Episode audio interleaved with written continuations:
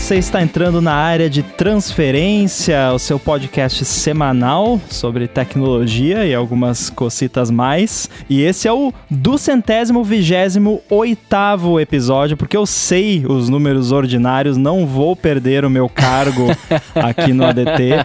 E também é importante falar que esse programa é apoiado, como sempre, pelos nossos apoiadores lá no apoia.se barra área de transferência e no picpay.me barra área de transferência. Sou Guilherme Ramo, comigo, como sempre, Marcos, Coca e Bruno. Tudo bom, pessoal? Olá, olá. Beleza? Saudade de vocês, viu?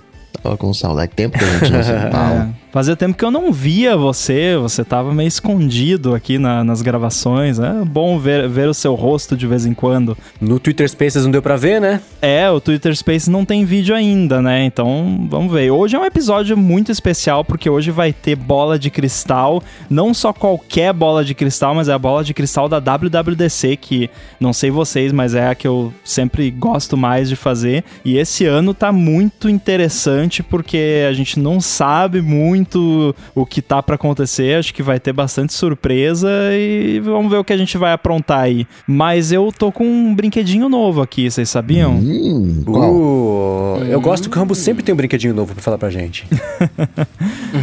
Pois então, eu tô usando aqui há um pouco menos de uma semana uma nova Apple TV. Boa! Que não mudou muito, né? Assim, a Apple TV propriamente dita é, é igual, né? Visualmente a outra, mas tem o controle novo e olha, contar pra vocês, hein? O controle novo tá maneiro. A minha maior curiosidade é é ver se eu vou morder a minha língua, engolir as palavras e gostar desse controle. Que eu vou mexer nele com as minhas próprias patas. Mas conte, conte. Então, é, vamos falar sobre a, a experiência de configurar uma nova Apple TV. Eu fazia tempo que não fazia isso, porque eu tinha a Apple TV 4K e sei lá quantos anos eu tinha ela, desde que lançou praticamente, então nunca tinha configurado uma Apple TV nova.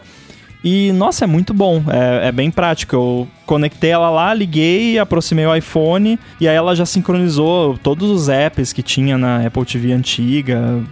Teve uma ou outra configuraçãozinha que eu não. que ela não. não sincronizou, mas eu, eu já ajustei lá rapidinho. É, e uma coisa que ela fez na hora do setup foi me oferecer, porque eu tenho um par estéreo de HomePod, do HomePod antigo, na mesma sala do HomeKit onde eu coloquei a Apple TV nova e ela falou: Ah, você quer usar o HomePod como, como som da Apple TV? Eu falei: Tá bom, sim, né? Não tinha feito isso antes, eu usava eles quando eu ia ver um filme, alguma coisa. E, pô, tá mó legal isso. Eu, tô- eu configurei a minha faz, sei lá, uns seis meses, que foi quando o Felipe Espósito, eu, eu comprei por causa dele, que ele me mostrou, ele tweetou um link que tinha um, um Apple TV com um desconto lá, o preço mais barato, aí deu pra comprar. E eu lembro que a configuração foi rápida, foi, foi boa, assim, mas acho que foi próxima já do... Eu gostava, eu gostei que era um negócio né, que nem do, do Apple Watch lá, né, essa- o- esse holograminha aí, mas eu não, não me lembro de ter chamado tanta atenção, não, e tava configurado os aplicativos todos de, de, de streaming, acho que já tava tudo logado, não lembro, não tenho É, certeza. eu achei, achei bem prático. Tem o lance também que, assim, claro que, ah, você. Eu fui lá abrir o Netflix, por exemplo, ele não tava logado na minha conta porque isso ele não sincroniza. Mas o lance do autofill lá, é que você abre um campo de texto na Apple TV já aparece no iPhone. E aí apareceu no iPhone e já tinha ali, tipo, ah, One Password, Netflix, era toquei ali, Face ID no iPhone. Pum, a Apple TV já logou. Só... Pô, muito bom isso. Uhum. É claro que seria melhor ainda se já viesse logado, né? Mas ah, pelo menos né, não tem que ficar digitando a senha com o, o controle, né? Sim, Agora, vamos falar do controle, que eu acho que é o que a- todo mundo quer saber. Assim, eu concordo com o, o- o Mendes que visualmente não é bonito o controle. Agora, na hora de você usar ele, eu gostei. Gostei bastante. É muito melhor que o, que o antigo. Porque ele é mais gordinho, né? Tem um pouco mais de presença e você consegue segurar melhor. Não tem aquela, aquele lance de você pegar de um lado, achar que tá do lado errado. Embora isso não acontecesse tanto comigo, com o outro, mas eu sei que muita gente tinha esse problema. Então eu gostei bastante. O, o trackpad dele é aquela área que é meio que uma click wheel, só que ela funciona tanto como direcional, cima, baixo, esquerda, direita, mas você também pode fazer o swipe como se fosse um trackpad. Eu percebi que eu já me acostumei a fazer as coisas dos dois jeitos. Porque eu gosto do, do trackpad, mas o trackpad é bom para quê? Para você, tipo, pô, tem uma lista gigante, eu quero ir lá para baixo. Aí você vai no trackpad rapidinho, aí quando você quer pular, tipo, um ou dois itens só, aí você clica. E aí é mais preciso. Então eu gostei dessa, dessa combinação, acho que funcionou legal. Agora me tira uma dúvida, você não ficou confuso? Porque eu tô vendo que a galera tá toda confusa com o funcionamento do trackpad quando você vai fazer um movimento circular para fazer alguma coisa, porque não é que nem a, a, a Click Wheel, ou a, do, que era do, do dos iPods, né? Que você fazia o movimento circular, sei lá, no sentido horário, você ia descendo e no sentido anti-horário você ia subindo numa lista. É assim que eu, eu, não mexi nela ainda, então não sei, mas a impressão que eu tenho é que a galera tá confusa porque se você faz um movimento no sentido horário, eh, se você começa ali no, no que seria na, no meio-dia, nas 12 horas, vai descendo e você chega na, nas 6 da tarde e vai subindo de novo, você volta a subir na lista. É isso ou a galera não sabe usar? É, a galera não sabe usar, porque na verdade a, essa essa parte do, do movimento circular não é para você navegar na interface, ela é única e exclusivamente para você fazer scrub em vídeo. Só. Uhum. É para isso que ela serve.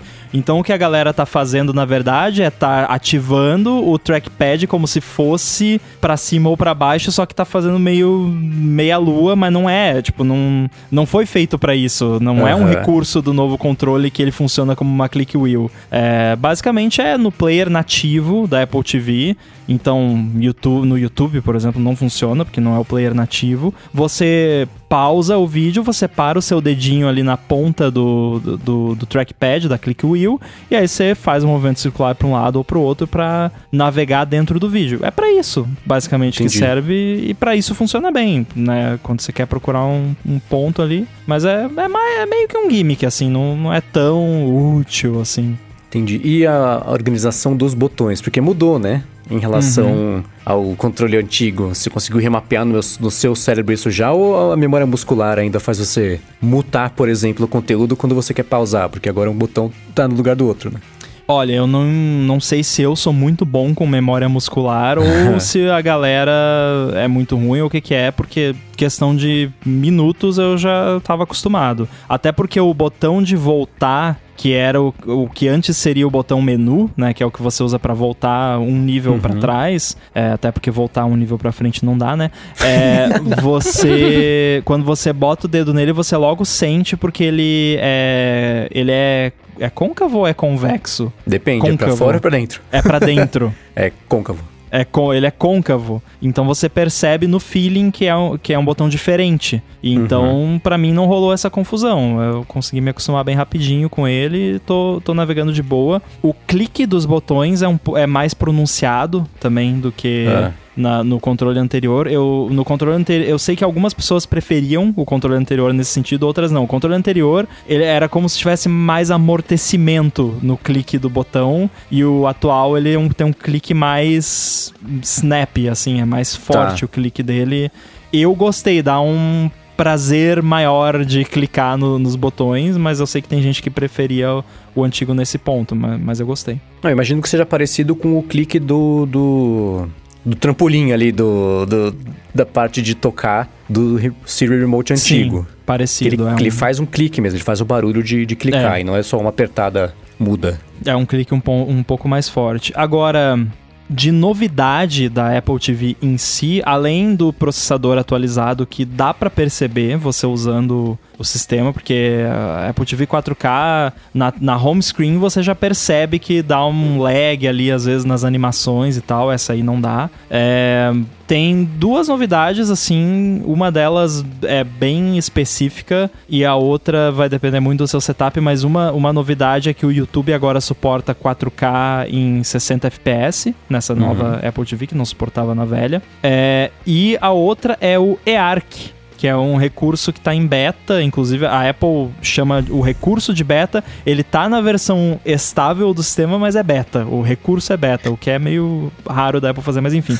Eu vou tentar simplificar aqui como funciona. Basicamente assim, você tendo uma Apple TV, você consegue setar o a saída de áudio da Apple TV para um ou mais HomePods. No caso da minha sala, eu tenho um par estéreo de HomePods originais, do, do antigo, do grande, é, e eu configurei para eles serem a saída de áudio da Apple TV. Então o áudio sai nos HomePods, o que é muito bom. O problema é o seguinte: isso só funciona, só funcionava, pelo menos, para Apple TV. Se eu fosse jogar alguma coisa no PlayStation ou se eu fosse olhar a TV na minha TV, eu ia ouvir o áudio saindo no alto-falante da TV. O que o ERAC faz é o seguinte: a sua Apple TV está conectada na sua TV via HDMI. Então o que acontece é o seguinte: a sua TV vai fazer a saída de áudio dela sair pelo HDMI da Apple TV e a Apple TV vai fazer isso sair no HomePod. o que é bem estranho, parece que uhum. vai dar tudo errado, mas não sei se é sorte, tô até batendo na mesa aqui, mas uhum tá funcionando perfeitamente aqui. Da, eu joguei Cyberpunk no, no PlayStation, lindamente, com o áudio saindo no, no HomePod estéreo, maravilhoso, e com um lag imperceptível, ao menos Isso que eu ia perguntar. É. Sem lag? Não, lag deve ter, né? Pelo menos alguns microsegundos deve ter, mas eu não percebi, assim, não achei perceptível.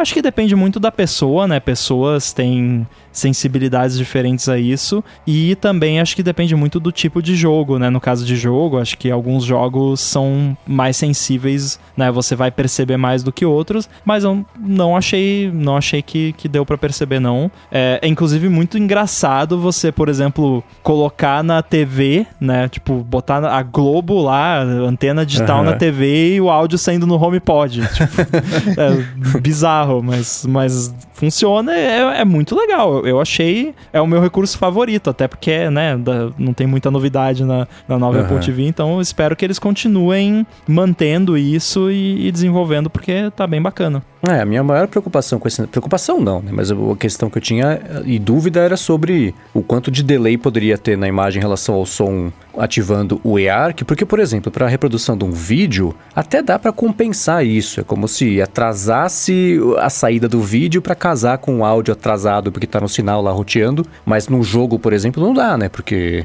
tá acontecendo em tempo real. Você aperta o botão, tem que fazer alguma coisa na hora que você apertou o botão. E você ouvir que você apertou o botão.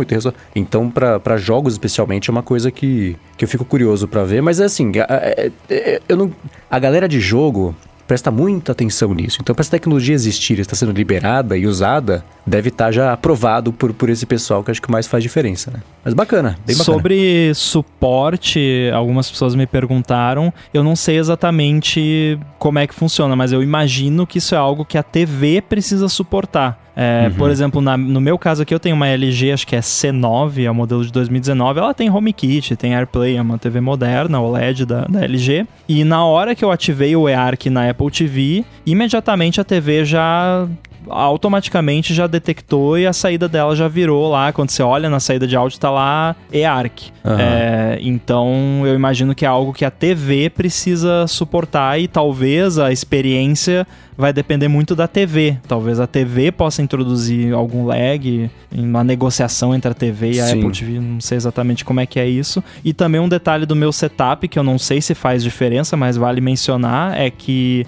a minha Apple TV está conectada na, na minha rede com cabo gigabit e o HomePod obviamente está no Wi-Fi. Não sei se isso faz alguma diferença, se a Apple TV está no cabo faz diferença. Não sei se isso é via Wi-Fi ou se a Apple TV está fazendo Bluetooth direto pro HomePod, mas enfim, vale mencionar esse detalhe do, do setup aqui. É, eu tô curioso para saber se o EARC pode saber ele precisa de alguma coisa de hardware mais moderna ou se é uma coisa que, que é, que, que, é software, né? Que o suporte pode existir só em software. A minha TV é uma é da LG também, uma OLED de 2017, eu acho, mas não tem, não tem nada. Acho que eu peguei o último modelo antes de dar para colocar essas coisas. Eu acho que ela não tem nem Bluetooth, porque eu nunca consegui parear nada Bluetooth com ela, então talvez esse seja um problema. Mas não sei se for uma coisa que dê para implementar em, em ah, o Rodrigo Silva tá falando aqui que o EARC é hardware. Então, a chance de funcionar em, em, aparelhos mais antigos, ou menos novos, né? Que 2017 nem antigo é, acaba sendo um pouco menor. É, eu acho que é sim, porque é, ele só funciona nessa nova Apple TV e uma das novidades dela em, termo de, em termos de hardware é que a porta HDMI dela foi atualizada, acho que pro HDMI 2.1, né, alguma coisa assim. E então, que teoricamente, Verdade. inclusive, poderia suportar 8K, né? Mas por enquanto não suporta. Tudo bem, boa compra. Se pintar mais alguma coisa relevante, conta aqui pra gente. O Pode botão, é, rodou o botão de play, já deu uma rodadinha, desalinhou. Pô, verdade, né? Eu mostrei pra vocês que o. não o meu, né? Mas alguém compartilhou no Twitter que o botão de play do controle tinha dado uma girada e tava meio torto e deu um faniquito. Mas até agora o meu, pelo menos, não reparei. Acho que eu nem vou olhar muito pro controle pra não. É, né? Pelo que eu percebi, esse é um bom controle pra usar no escuro, né? Porque ele é feio, Uhum. mas é bastante útil, melhor que o outro, mas só se tiver com a luz apagada, né? Exatamente. Maravilha, ó, antes da gente começar os follow-ups aqui, meus amigos, eu queria só lembrar a todos que nos ouvem que eu estou com um podcast novo, olha só! Tá rolando? Tá rolando?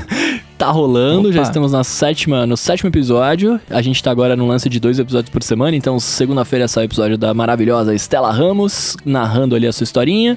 E na sexta-feira sai o meu episódio narrando a minha historinha, e aí é isso. Por favor, se você tem curiosidade de ouvir podcasts de histórias, de, de contos, etc., vá lá, é, arroba Rua Podcast no Instagram, ou recebi um áudio nas suas plataformas de podcast favoritas, tá liberado em todas. Cola lá e escuta a Bruno, gente. você sabe que eu sou um gênio, você sabe disso, né? Eu, sei, sou claro, um gênio. óbvio. E eu só descobri que rua era a abreviação de recebi um áudio segunda-feira agora. Eu pensando, Nossa, eu rua. só descobri agora. Pô, galera, pelo amor de Deus. Minha cabeça explodiu. Eu fiquei, por que rua? Por que rua? Rua, rua, rua? Que diacho de rua? Eu achava que era porque, sei lá, os personagens É. muitas vezes estão na rua, né? É, eu também achei, não, é. Tem um lance, tem- é, é, por- é porque recebi um áudio, né? Então é por isso que é rua. Mas tem um lance de como, como hum, a gente. é, Essa minha amiga, ela é muito do lance de estar offline, bem o oposto de nós aqui, né? É, um, um pouco do conceito dela quando a gente falou lance da rua é, sim, é de fato, é, é- é como as histórias se acontecem no mundo offline, né? De, de até porque são histórias baseadas em, em momentos reais da nossa vida, em momentos que a internet ainda não era tão presente, por aí vai. Tem um lance com, com isso mesmo, de estar offline, estar na rua e etc. Ah, sim. É, é muito legal porque ele é bem curtinho, né? Assim, os episódios têm tipo, sei lá, entre 4 e 7 minutos, geralmente, né? Por aí, mais ou menos. E é legal porque eu meio que eu escuto podcast no dia a dia, né? Assim, eu não paro pra ouvir podcast geralmente. E esse é o podcast perfeito pra quando eu vou, sei lá, descer pra buscar um delivery ou pra levar o lixo lá embaixo e tal, porque é, é mais ou menos o tempo que leva pra, né, botar o tênis, botar máscara, pegar elevador, descer, subir de volta, é o tempo de ouvir um, um episódio do Rua. Então eu deixo os episódios ali, opa, vou descer lá pra levar o lixo, vou, não que não tem nada, nenhuma associação aqui entre lixo e o podcast, pelo amor de Deus. É só um, é só um momento em que, né, que tem aquele tempinho que porque se eu vou fazer isso e eu não tô já ouvindo um podcast, rola aquele lance, ah, pô, não vou começar a ouvir um episódio, ouvir tipo cinco minutos de um episódio de duas horas, né? Não, não tem cabimento. Então, pô, vou ouvir aqui um, um episódio do Rua que é cinco, seis minutinhos. É o tempo de eu fazer isso aí. Ouça enquanto está indo pra rua. Se arrumando, exato. Mas você falou exatamente a ideia que a gente. o- o- um dos conceitos que a gente pensou, né? Que era justamente isso. A pessoa vai fazer um negócio rapidinho ali e ela vai ouvir o que o amigo dela quer falar pra ela.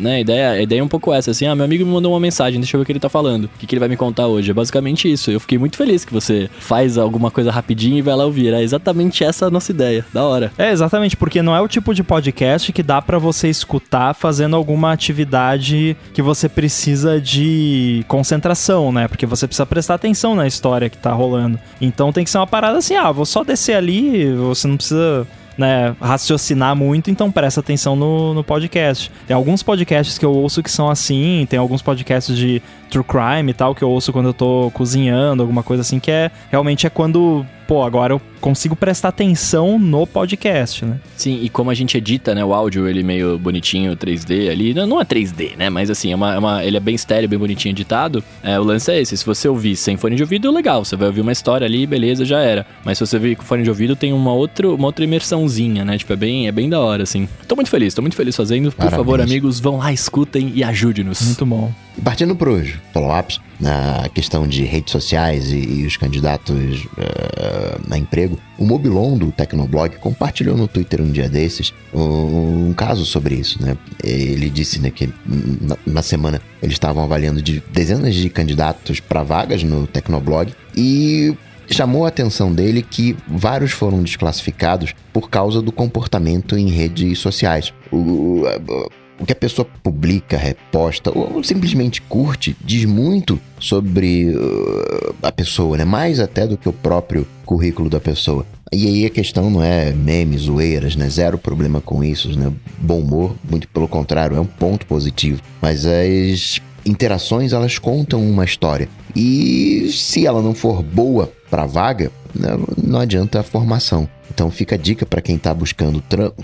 Pensa bem né, em qual história você quer contar. Tem gente entendendo que ele só queria candidatos que postassem coisas sérias e profissionais, mas esse não é o ponto. Se o candidato tiver postagens preconceituosas, acreditar em pseudociência, né, defender ditaduras, debochar de processo de seleção, né, não se trata de saber se a pessoa ouve funk ou música clássica. É uma questão de saber se existe um alinhamento com a vaga e se a pessoa vai se dar bem com a equipe depois. Então, eu concordo com, com isso. Acho que é uma boa prática, até porque muitos dos processos de seleção eles incluem uma parte que é sobre se essa pessoa se encaixa com a cultura da empresa e tudo mais. Agora, o exemplo que ele tá dando é um exemplo bom de, né, pô, vamos ver aqui.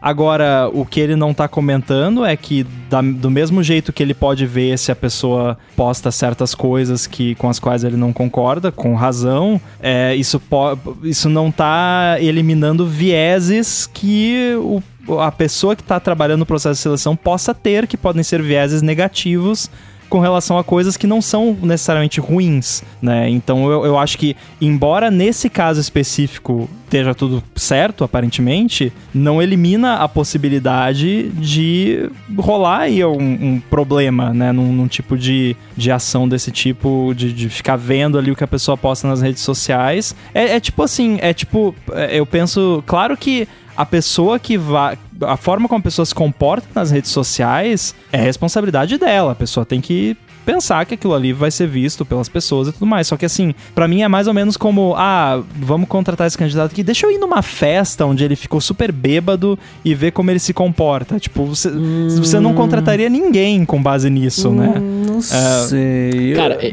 e eu, é. peraí, antes do Mendes discordar, eu quero só concordar com o Rambo e, e, e, colocar mais um ponto. Eu acho que assim, é, quando é, você tá numa empresa séria, etc, e as pessoas usam da forma como tá aqui, é legal, beleza, eu concordo, né? Sim, deu exemplos negativos, mas eu acho que julgar o comportamento da pessoa pela, pelos posts, etc., é a mesma coisa que você contratar baseado em pseudociência, por exemplo, né? Então, assim, eu vou contratar fulano que é de Capricórnio, porque Capricórnio é super, hiper, mega é, é organizado. E não é, e desculpa quem segue essa parada, mas não é bem assim que funciona que a banda toca, né? Não, então, é eu, que tá. Eu... eu acho que faz muito sentido como um, um, uma questão eliminatória, assim, porque tem gente que você vai ver o perfil da pessoa e você fala, não, de jeito nenhum que eu vou contratar essa pessoa, né? É, e é, são exemplos muito claros, que, que é como foi mencionado, inclusive nesse caso do exemplo do Tecnoblog, mas é, ao mesmo tempo, né, pode ter outros casos que é mais gray area ali, ou então simplesmente a pessoa que vai fazer o processo vê lá um, um post da pessoa que foge um pouquinho ali do que ela acredita e eu não sei, eu, eu, eu ainda tenho reservas quanto a isso. Ah, mas aí você está dando alguns exemplos de um tratamento que é, é, é nesse caso, é claramente injusto. Né? Um post, vamos ver a pessoa bêbada, para ver se ela deu um mau exemplo. Deus, estava bêbada. Mas eu acho assim, com o que o, o, o Mobilon postou, eu concordo 100% que reforça o argumento que eu tentei fazer, talvez com diferentes níveis de eficiência aqui, das duas vezes que a gente falou disso, no caso lá do Antônio Garcia Martinez, ou, ou, ou qualquer outra ordem, que eram esses três nomes dele lá, que foi contratado pela Apple e logo depois foi mandado embora porque é, teve a rejeição pública à contratação dele pela forma como ele tinha se colocado publicamente sobre assuntos do tipo mulheres são úteis no apocalipse zumbi, sabe? Esse tipo de bobagem que ele falou. Então, tem isso. E aí, e ele colocando. E até o Rodrigo Silva tá falando aqui que isso que ele publicou no Twitter deu maior treta, gente falando que pode gerar processo por discriminação. É, aí, aí é que tá a treta. É, porque você eu não já pode. Não sei. Você não pode contratar ou, ou, deixar de contratar alguém com base na opção religiosa ah, eu sou de tal religião. Não rola. E acho que é a mesma coisa com. Mas ele não fez isso. Não, mas não é então, esse o ponto. É, não, de, deixa eu, só deixa eu deixar bem claro. Por isso que eu falei que o caso do Tecnoblog é perfeito. Concordo plenamente. O problema é que você não tem como garantir que todo mundo vai ser ético e correto como o Tecnoblog, entendeu? Exato. Co- Porque é pode ter ponto. outros casos e- em que vai acontecer isso que o Coca falou. Então, por isso que eu fico muito, ah, sabe, eu fico muito balançado com isso e eu prefiro ah, falar, não, não faça isso, sabe? E, e só pra causar essa questão, por exemplo, defende ditadura. Claro que aqui ninguém defende ah, ditadura, ma- ma- matar ninguém, não é esse o ponto. Mas acaba que defender ditadura é uma questão política. Então eu posso eh, eh, levar em consideração questões políticas né, para contratar. Ó, como é que fica delicado. Pseudociência, acho que é um. eh, tem um certo consenso aqui, né? Pseudociência tá fora. Mas convenhamos que astrologia é uma pseudociência aceita. Então, de repente, se tiver um post de astrologia, aí, eh, como é que fica? Então, mesmo. eh, Não, não é uma questão ética em relação ao, ao Tecnoblog. Eu acredito na lisura do processo. Mas é como, até mesmo em algo que a gente não vê lisura, quer dizer, que a gente vê a lisura, pode dar treta. Eu- Tem umas coisinhas aí também. É, e eu, eu, eu vou dar o meu exemplo pessoal aqui, né? Assim, eu sou um cara que tem uma imagem na internet que eu sou molecão, eu gosto de desenho, essa parada toda, né? É, muito provavelmente, 98% das pessoas que nos escutam aqui, que são, né, gerentes, etc, pá, pá, pá, jamais me contratariam pelo meu perfil de, de, de vida. Mas eu, além de fazer o que eu faço como trabalho, né, de dublagem e afins, eu gerencio projetos, eu faço PMO. Então, assim, é, é uma parada que eu não exponho no meu dia a dia, mas que eu tenho essa skill e eu trabalho com isso, né? E muito provavelmente, se a pessoa fosse só olhar minhas redes sociais, eu falar, ah, não, esse aqui é um moleque, esse moleque aqui não, não, não tem futuro, entendeu? Assim, e é por isso que eu, que eu digo, que até comentaram aqui, né, o Wanderson, o, o, Valderson, desculpa, cada caso é um caso, e na condição de avaliador de pessoas para trabalho, acho que a gente tem que estar aberto a, a conhecer as pessoas e não simplesmente julgá-las pelo que elas estão postando, tá ligado? Eu concordo, seus posts dizem muito sobre você, o que você gosta, aquela coisa toda, porém, tem um outro lado também que não tá sendo mostrado ali, tá ligado? Eu não faço sobre PMO porque eu acho chato, né, assim, falar sobre isso na internet, tá ligado? E eu acho que tem jeitos melhores de você verificar essa questão do encaixe com a cultura, né? O culture fit, né? Do, do um candidato. Claro que eu falo aqui com experiência só de tecnologia, que, que é a área que eu trabalho, mas ah, é, é você vê rapidinho, assim, numa conversa ali com um candidato, numa entrevista de, de meia hora ali que seja, com o time, você vê rapidinho se a pessoa se encaixa ou não.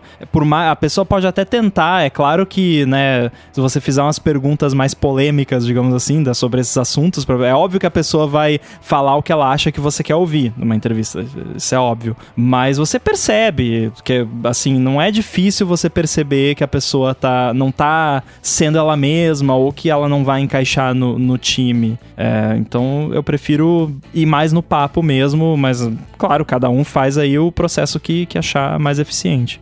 Eu vejo isso de você olhar como é que a pessoa se coloca publicamente como uma extensão da entrevista. Porque na entrevista, tem, isso eu vi muito e vejo ainda no mundo da publicidade, tem gente que, de- que, que falha para cima na carreira. Assim, você fala, como é que essa pessoa chegou neste cargo sem ter nada? Assim, o que você pessoa fez? Ela é muito boa de fazer entrevista, de pular de uma agência em outra até chegar lá em cima na agência que eu vou contratar. Mas de mão na massa, de coisa assim, não, não tem base para sustentar. Então eu vejo isso, tem gente que é muito boa em entrevista. Tem gente que no papel, no currículo, fala, nossa, essa pessoa, que sorte a nossa de ter contratado essa pessoa. Até brinquei, né? Por que será que o, o, o cara lá é, é, tava disponível no mercado e, enfim, ele, no caso específico dele não tava, ele tava até contratado é, com outro projeto lá, mas ainda assim, é, é, você entrevistar alguém, a pessoa que nem o falou, vai falar o que você quer ouvir, o que ela acha que você é o quer ouvir. pelo programador menos, que né? sabe resolver problema, probleminha de programação no quadro branco, mas não sabe programar, né? Então, exatamente isso. Então, a entrevista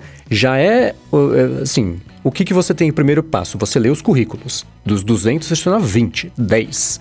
Desses 10, você vai falar com a pessoa. Vamos ver o que, que o ser humano por trás do currículo é, é, tem a dizer, tem a apresentar. Você vai lá e conversa, o que já é um jeito de você filtrar para saber se vai se encaixar com a sua cultura ou não da empresa, que é uma coisa que é essencial. Essa pessoa pode ser um gênio, mas se não encaixar na cultura da empresa, no jeito da empresa, no, no esquema da empresa, não vai funcionar. É pior você contratar, ficar dois, três meses lá, perdendo tempo seu, do cliente, da pessoa, e depois ter que mandar embora fazer todo o processo de novo. Então a entrevista já serve para isso, mas a entrevista tem essa, é, esse pedaço de você não saber se a pessoa, o que ela tá falando ali é o que você quer ouvir, é o que ela pensa mesmo, é, é ela de verdade ou não. Então eu vejo olhar a rede social como uma extensão disso, porque aí você vê como é que a pessoa quer ser. É o que eu falei, é como a pessoa quer ser percebida no mundo. O Bruno falou assim: ah, eu tenho o meu lado de, de, de PMO e tenho o meu lado internet molecão, que é o meu, meu, meu lado jovem aqui, que é como você se coloca pro mundo. É o jeito que você. É, é, é o seu é, é, o seu eu público, né? Tem todos os eus, eu público, eu privado, eu percebido. Então, é, é por aí. E se você, de novo, volta ao papo das. Se você se coloca publicamente de um jeito, é assim que as pessoas vão te ver. E você tá se colocando desse jeito porque é assim que você quer que as pessoas te vejam, certo? Isso, não, então... concordo, concordo plenamente. É que o ponto, o ponto que, quando, quando eu falo isso, o ponto que, que, que eu ponho a, na discussão é justamente isso, assim, é o quanto você, é, avaliador, tem os seus, os seus próprios preconceitos e você coloca eles na frente, né, e o quanto você tá de fato aberto a, a entrevistar e conhecer a pessoa. É, né? é, é o péssimo avaliador, se ele faz isso, né, a pessoa tá, tá na função errada, a pessoa não, que seleciona... É que, assim, descu então, desculpa falar, mas eu conheço muitos péssimos avaliadores, tá ligado? Inclusive amigos meus, né, pessoais de longa data que são péssimos avaliadores nesse ponto, né, que tem um monte de preconceitos na, antes de chegar chegar para entrevistar a pessoa, tá ligado? E claro, é muito importante, como você falou, a pessoa se encaixar dentro da cultura da empresa. Eu trabalhava na consultoria, por exemplo, antes, eu era zero da cultura da empresa, né? Para mim, eu dentro do trabalho eu era, eu era excelente, modéstia à parte, mas dentro da minha pessoa eu estava infeliz e miserável, porque eu não me encaixava naquela cultura, né? É, então sim, eu não era um funcionário legal para estar lá porque eu não estava querendo evoluir junto com a empresa, né? Eu tinha outros motivos para estar lá, mas ao mesmo tempo é, é a minha vida, eu que escolho se, se eu quero estar miserável por dentro e trabalhar bem por fora, tá ligado? Enfim, sei lá. Muito mal comparando isso que o Mendes falou de ah, é, é como a pessoa quer ser vista no mundo, e concordo, mas olhando por outro lado, será que isso não é uma espécie de foto no currículo? Eu vou contratar ou não a pessoa de acordo com a aparência dela? E, e, e outra também, às vezes a, pessoa entra na cultura da empresa, tem os conhecimentos necessários e é o melhor currículo possível, mas ela tem um perfil de líder. E você não pode ter toda a sua equipe com perfil de líder, né? Não dá, né? Existem pessoas é, que precisam ter o perfil de líder e tem aquelas pessoas que precisam ter aquele perfil de seguidor, né? Você, para montar a equipe, é montar um time. Não basta só ser currículo. Tem uma análise psicológica também e essa coisa do, do, encaixe da cultura. Mas será que não é uma foto no currículo também? Ou, ou pode degringolar para foto no currículo? Nos Estados Unidos está rolando uma treta em relação a isso, né? Se, se, se pode avaliar a rede social ou, não, não está rolando? Um, o que aconteceu foi que durante, acho que foi durante o governo Trump, entrou ali no pedido do visto, ali no, ele, você tem que fornecer as suas redes sociais. E eu acho que agora, em algumas versões da, da, do Biden, essa foi uma que não teve a reversão. Ele falou que vai manter, ou sinalizou pelo menos, que vai manter, olhar as suas redes sociais para tentar facilitar o trabalho de encontrar ali, não sei, terrorista, sei lá, que eles não querem que entre no país. Então Porque é melhor do que do, perguntar, do pacote, né? né? Você é um terrorista? É, que é né? basicamente é. o que eles perguntaram quando eu fui fazer o visto. Tem uma pergunta uhum. lá, literalmente, você é um terrorista? Uhum. Eu fico perguntando, quem é que responde sim, né? Mas, Pois é. O terrorista honesto. É, Mas exatamente. então é, é, é, a mesma coisa. Eu acho que essa. Eu não vejo nenhum problema. Muito bem, então vamos seguindo aqui, já entrando um pouquinho no assunto da semana, que é o bola de cristal para WWDC da semana que vem. Tivemos hoje um caso curioso, hoje, dia da gravação aqui, quarta-feira. Um caso curioso que aconteceu que a Apple divulgou uma vaga para trabalhar no Apple Music, no site de empregos dela. Será que ela olha as redes sociais do, das pessoas? Curioso. Ela divulgou lá uma vaga e tava falando: ah, para trabalhar no Apple Music para iOS, iPad OS, Mac OS e Home OS. Opa. Que isso? Que que Opa. Oi? Kuma? Que que isso? Ué, vocês não estão sabendo? A Apple vai construir uma casa, vai vender casas e você vai instalar o Home OS na casa. Vai ter que atu instalar atualização na casa, né? Bem é, legal. Vai o kit da casa, chama Home Kit. É, então, aí rolou isso e a galera divulgou, né? Os sites de notícia publicaram e algumas horas depois a Apple foi lá e silenciosamente substituiu o, o Home OS por Apple TV e HomePod. Uhum. É, o que me faz pensar, assim, vamos pensar, o que, quais são os produtos que a Apple tem hoje para casa? É o HomePod Mini e a Apple TV. São os produtos para casa mesmo que a Apple oferece. Os dois rodam o TV OS já faz algum tempo. O HomePod, a Apple não, ela meio que não divulga assim que ele roda o tvOS, mas ele roda o, o tvOS. Quando tem atualização, aparece só lá tipo HomePod Software, é assim que eles chamam. É... E se o tvOS fosse renomeado para Home OS? Não faria sentido? Super sentido super sentido. O, e aquele papinho, né, de ah, vai ter um HomePod com tela, super combina. Né, o Apple TV e o, HomePod acabam uns que são players de mídia. Né, tudo bem vai ter diferenças, mas essencialmente eles tocam mídia, então acho que super combina. Né? É um universo muito, muito próprio, por mais que você tenha aplicativos por Apple TV, não tenha pro, pro HomePod, mas acho que tem muita, muita afinidade, faz sentido. E a própria Apple meio que falou isso, né? Apple TV, HomePod, né? Se, se fosse matemática, né? Uma expressão matemática, HomePod igual a tvOS, mais o, o HomePod. É, decompôs, né, a expressão, né, era Home, Home OS virou HomePod e Apple TV.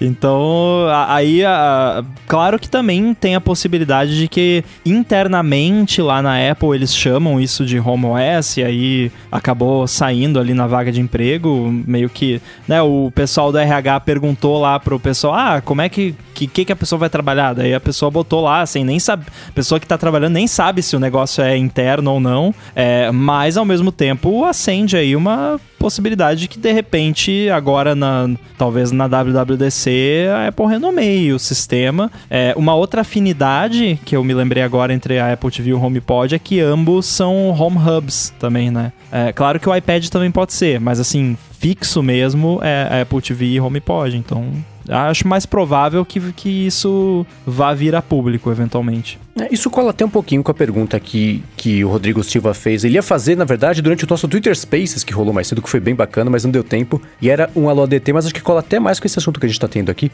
Que é uma discussão, na verdade, que a gente até começou e, e, e tentou é, explorar aqui algumas vezes e esbarramos nela agora há pouquinho aqui, falando também no comecinho do episódio sobre a Apple TV do Rambo, que ele perguntou quem te acha do futuro da Apple TV, produto Apple TV. Ele falou que tem uma Apple TV 4K parada há mais de um ano na casa dele, porque a TV dele faz tudo o que a Apple TV faz. Eu acho que um dos caminhos pode ser justamente fazer a TV é, é, não, é, ser a, a, a controladora do Home OS ou uma parte integrante ali do Home OS se ligando ao HomePod, um produto com as duas coisas, que é um, um rumor aí que tem circulado já há, há, algum tempinho, né? Toda a parte de Home da Apple anda bem parada, porque tem todo o negócio dos protocolos lá, que, que o grupo do não sei o que que está sendo formado, eles estão preparando lá para lançar. Mudou é. o nome, agora é Matter. É, ficou mais fácil. Como é que antes era um nome meio estranho? Antes era Chip, Connected Chip, é. Home é. Over IP. Isso, então é, é que nem a, o Facebook mudando moeda para de Libra para outra coisa lá para tentar emplacar, mas enfim.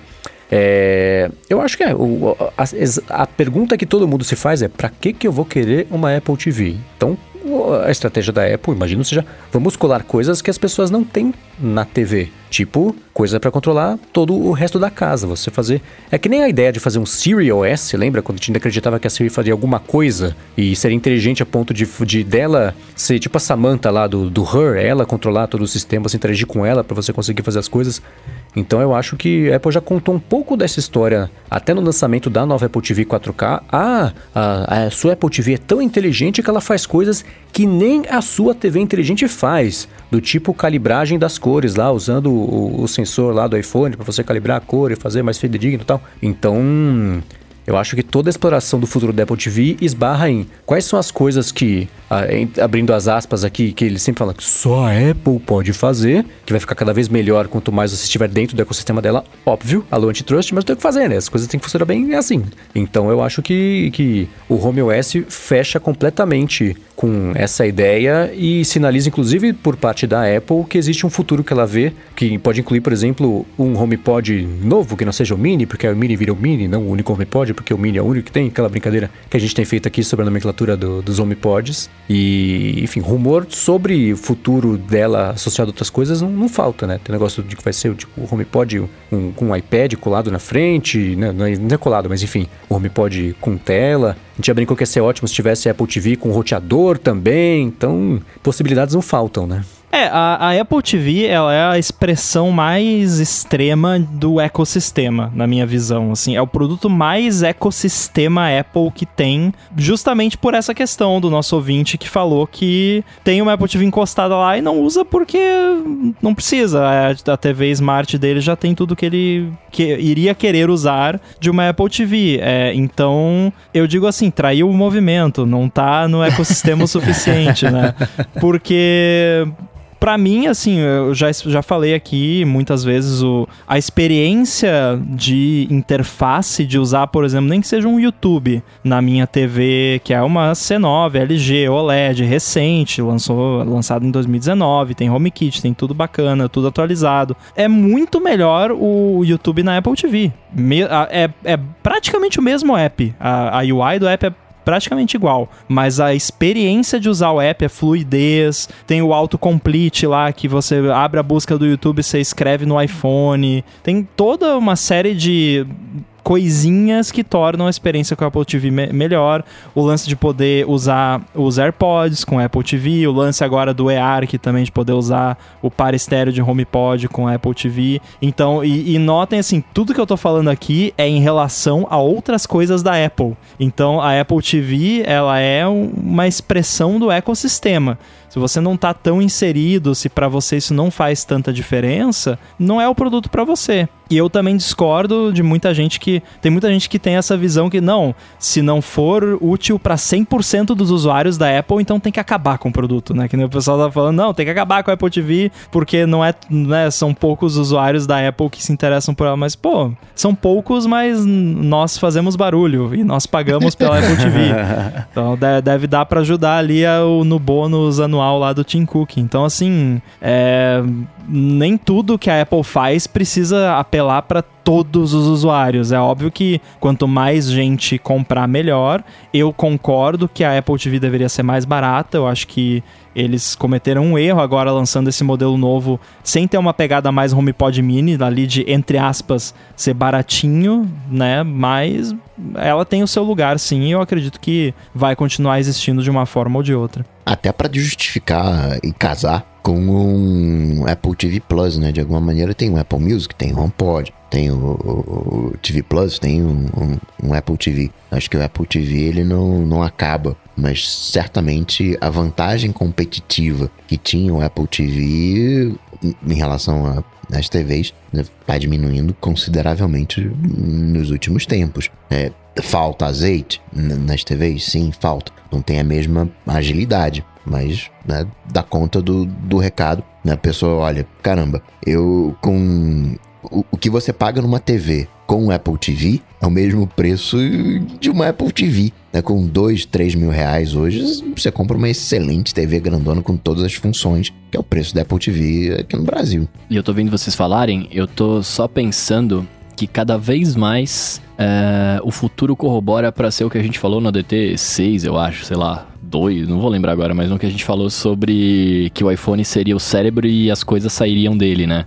A gente mandaria o som, do, tipo, o som para um, pra um fone de ouvido, o negócio para uma visão para um óculos, alguma coisa assim, né? É, eu sou um cara que gosta muito de. Eu tenho uma Apple TV terceira geração, né? Infelizmente, eu pretendo adquirir uma mais nova em breve. É, mas eu sou um cara que eu gosto de controlar as coisas pelo meu iPhone, né? Então, tipo, eu tenho. Eu tô no iPhone aqui, eu jogo meu vídeo para minha Apple TV de terceira geração para ver na TV lá. Se eu pudesse ouvir pelo meu AirPod, eu também gostaria de ouvir, porque às vezes, sei lá, eu não quero incomodar pessoas, ou enfim, né, não quero ouvir alto, essa parada toda. É, cada vez mais eu vejo que corrobora para isso e, cara, é uma coisa que me faz muito feliz, assim. Aliás, falando, você falou disso, eu ia comentar com o Rambo que eu adotei 100% agora escutar TV de AirPods. Muito bom. eu, achava, legal, eu achei estranho no começo, mas depois de 20 segundos eu falei, nossa, como é que eu não fazia isso? Agora eu só escuto com os AirPods, é, é lindo. E não é nem pra incomodar ninguém, que eu moro sozinho, mas ainda assim é, é o mais próximo que eu chego de degustar o som. É como o pessoal fez com atenção, editando ali, mixando o som bonitinho para você escutar no nível certo, as coisas certas, as texturas do som. E com os AirPods dá pra fazer isso, porque eu não tenho um, uma soundbar, que apesar de as pessoas falarem que soundbar é, não é exatamente a coisa mais suficiente para ver assim, é, para mim o, os AirPods têm rolado super bem para fazer isso. Você me, me convenceu, migrei para isso de vez. E com a vantagem que você pode ir na cozinha sem ter que dar pause. Isso é verdade, no cozinha, no banheiro, olha só que legal, você fica ouvindo. Inclusive tem um quirk aqui da, do, do, do apartamento novo que tem um banheiro lá em cima, que é onde fica a sala, que se você deixar a porta aberta, você tem vista do trono pra TV. Olha só que maravilha.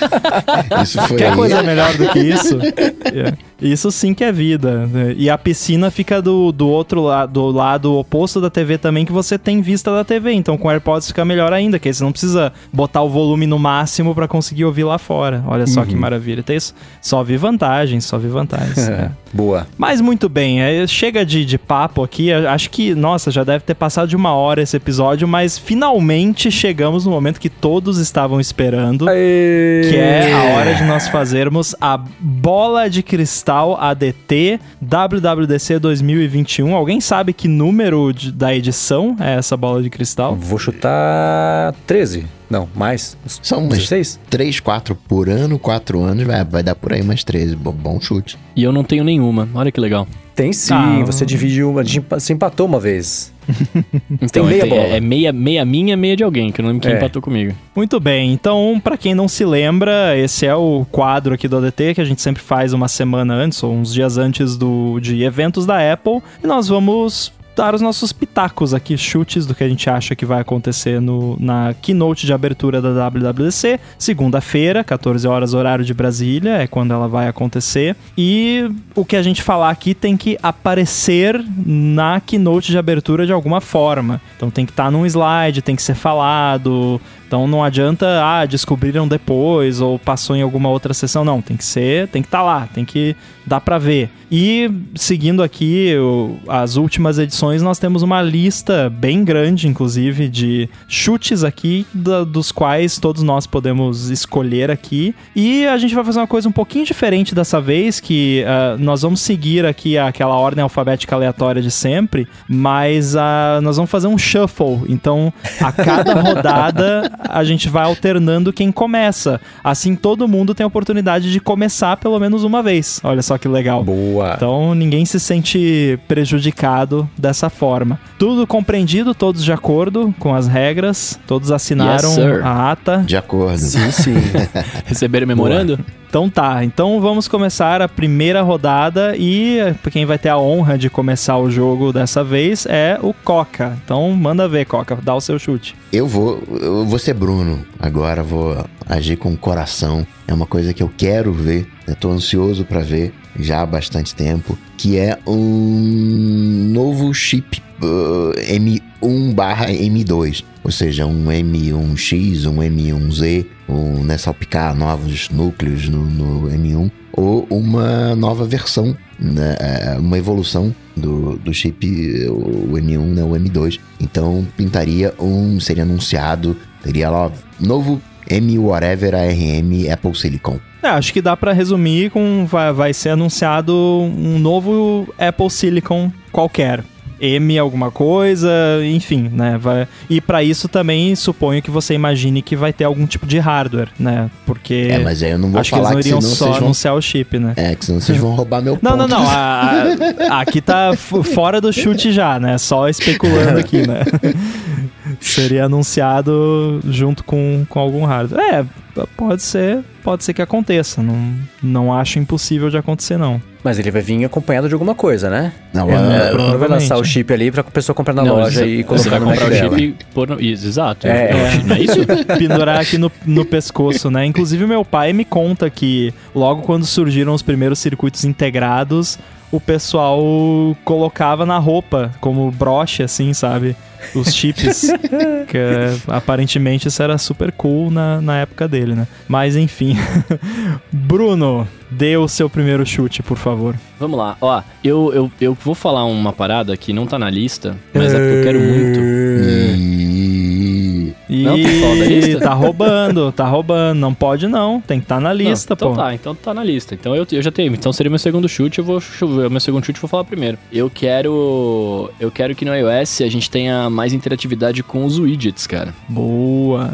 Dá algum exemplo aí, o que que você que que Eu quero gostaria? bastante isso. Porque hoje, hoje como que funciona, né? Você põe o widget lá na tela, aí vou, vou dar um exemplo do que eu tô usando agora. Eu fiz umas listas de lembretes e coloquei um widget de lembrete aqui. É, aí se eu quiser, por exemplo, ticar essa tarefa como feita ou apagar o widget, enfim, quando eu clico no, no, no widget, ele abre o aplicativo. E não é isso que eu quero. Se ele tá aqui na frente, eu quero poder, ah, fiz essa tarefa aqui. Pau, tirei ela. Ou na minha agenda, eu, tô vendo aqui, eles mostram meus próximos compromissos no, no calendário nativo aqui, né? Eu quero, por exemplo, não ver o, não só ver esse próximo compromisso, eu quero ver o dia seguinte. Eu queria clicar no, no, no- no dia 4 aqui e ele já trocar, em vez de eu ter que abrir o aplicativo. Então eu, eu gostaria que isso acontecesse, tá ligado?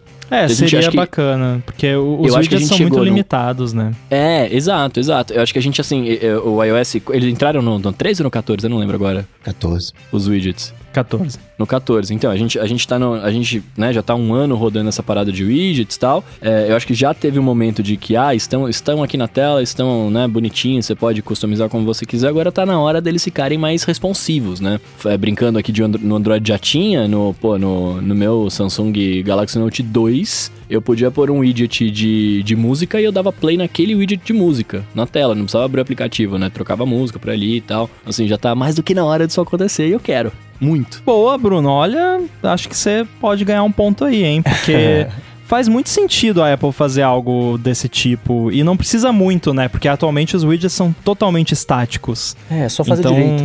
É, qualquer coisinha assim. é, e eles devem ter visto a repercussão imensa dos widgets, né? Com o Widget Smith principalmente. Então eles de deve ter rolado meio que uma pressão interna lá pra, pô, vamos mexer nisso aí, né? Vamos deixar ainda melhor. Nem que seja, sei lá, coisa simples assim, não precisa ser nada demais, que nem o exemplo que você deu. Inclusive, adorei o uso do verbo ticar, né? Pra você poder ticar ali as suas tarefinhas na lista de tarefas sem precisar abrir o app. Um widgetzinho básico de calculadora pra você fazer uma continha rápida É. ali, conversor de moeda, coisa básica assim, não precisa ser nada, nossa, vou, sei lá, criar uma playlist no meu widget, não precisa ser nada assim, ó. Dá uma- um tapinha ali, né, uma melhorada na interação. É, eu só consigo imaginar que os widgets melhoraram para pior depois que a Apple tirou ele da tela de widgets e colocou na tela inicial por uma limitação técnica ou de técnica não, uma limitação de tempo para fazer rodar direito sem gastar a bateria, matar a bateria, processamento de todo mundo com o widget lá,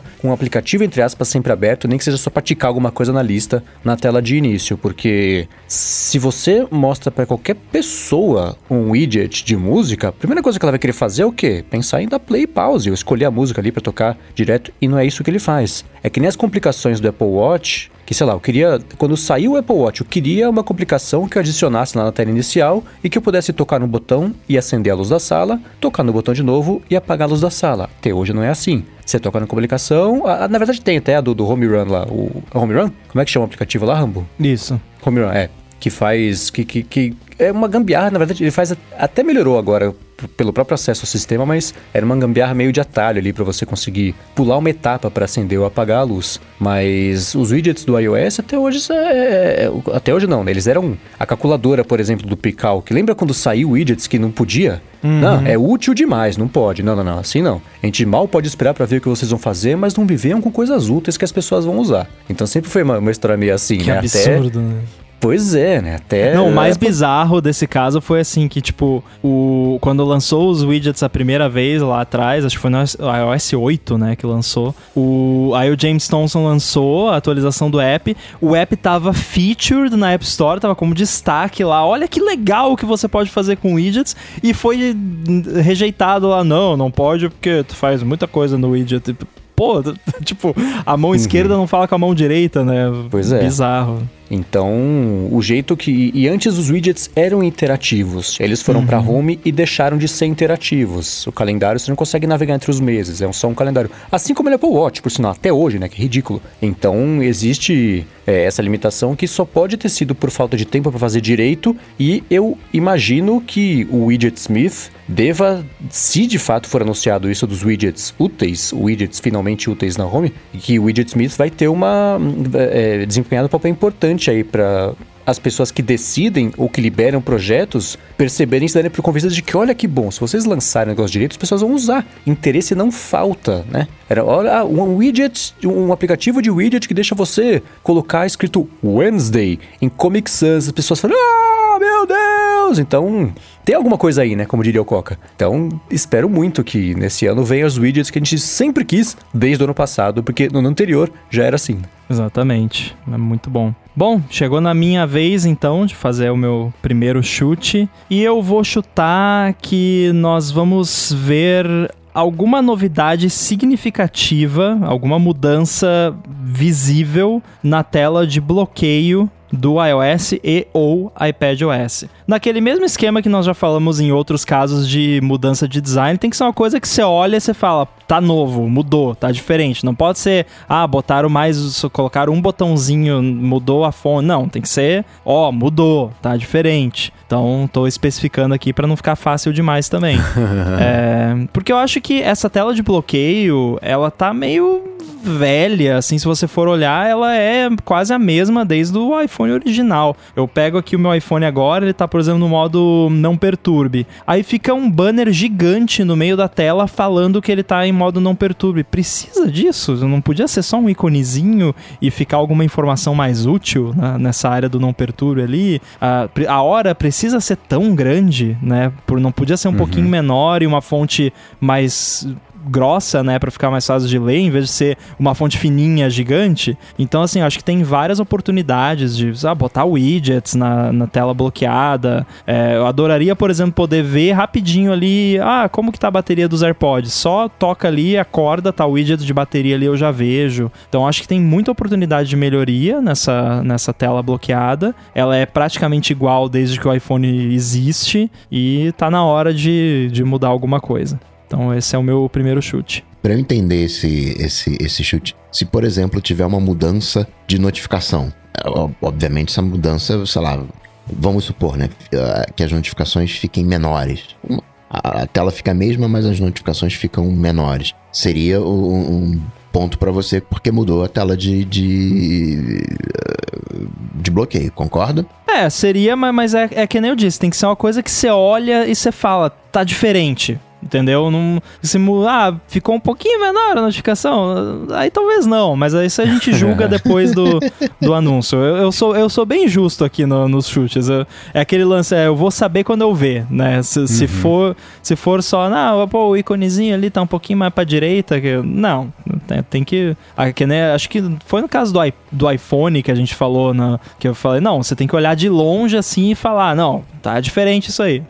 Não é jogo de sete erros. Tem que estar. Tá- é, exatamente. é, não, não precisa. Tem que ser assim. Você não precisa comparar com a versão atual para perceber a diferença. Acho uhum. que esse é um uhum. bom critério. Entendi.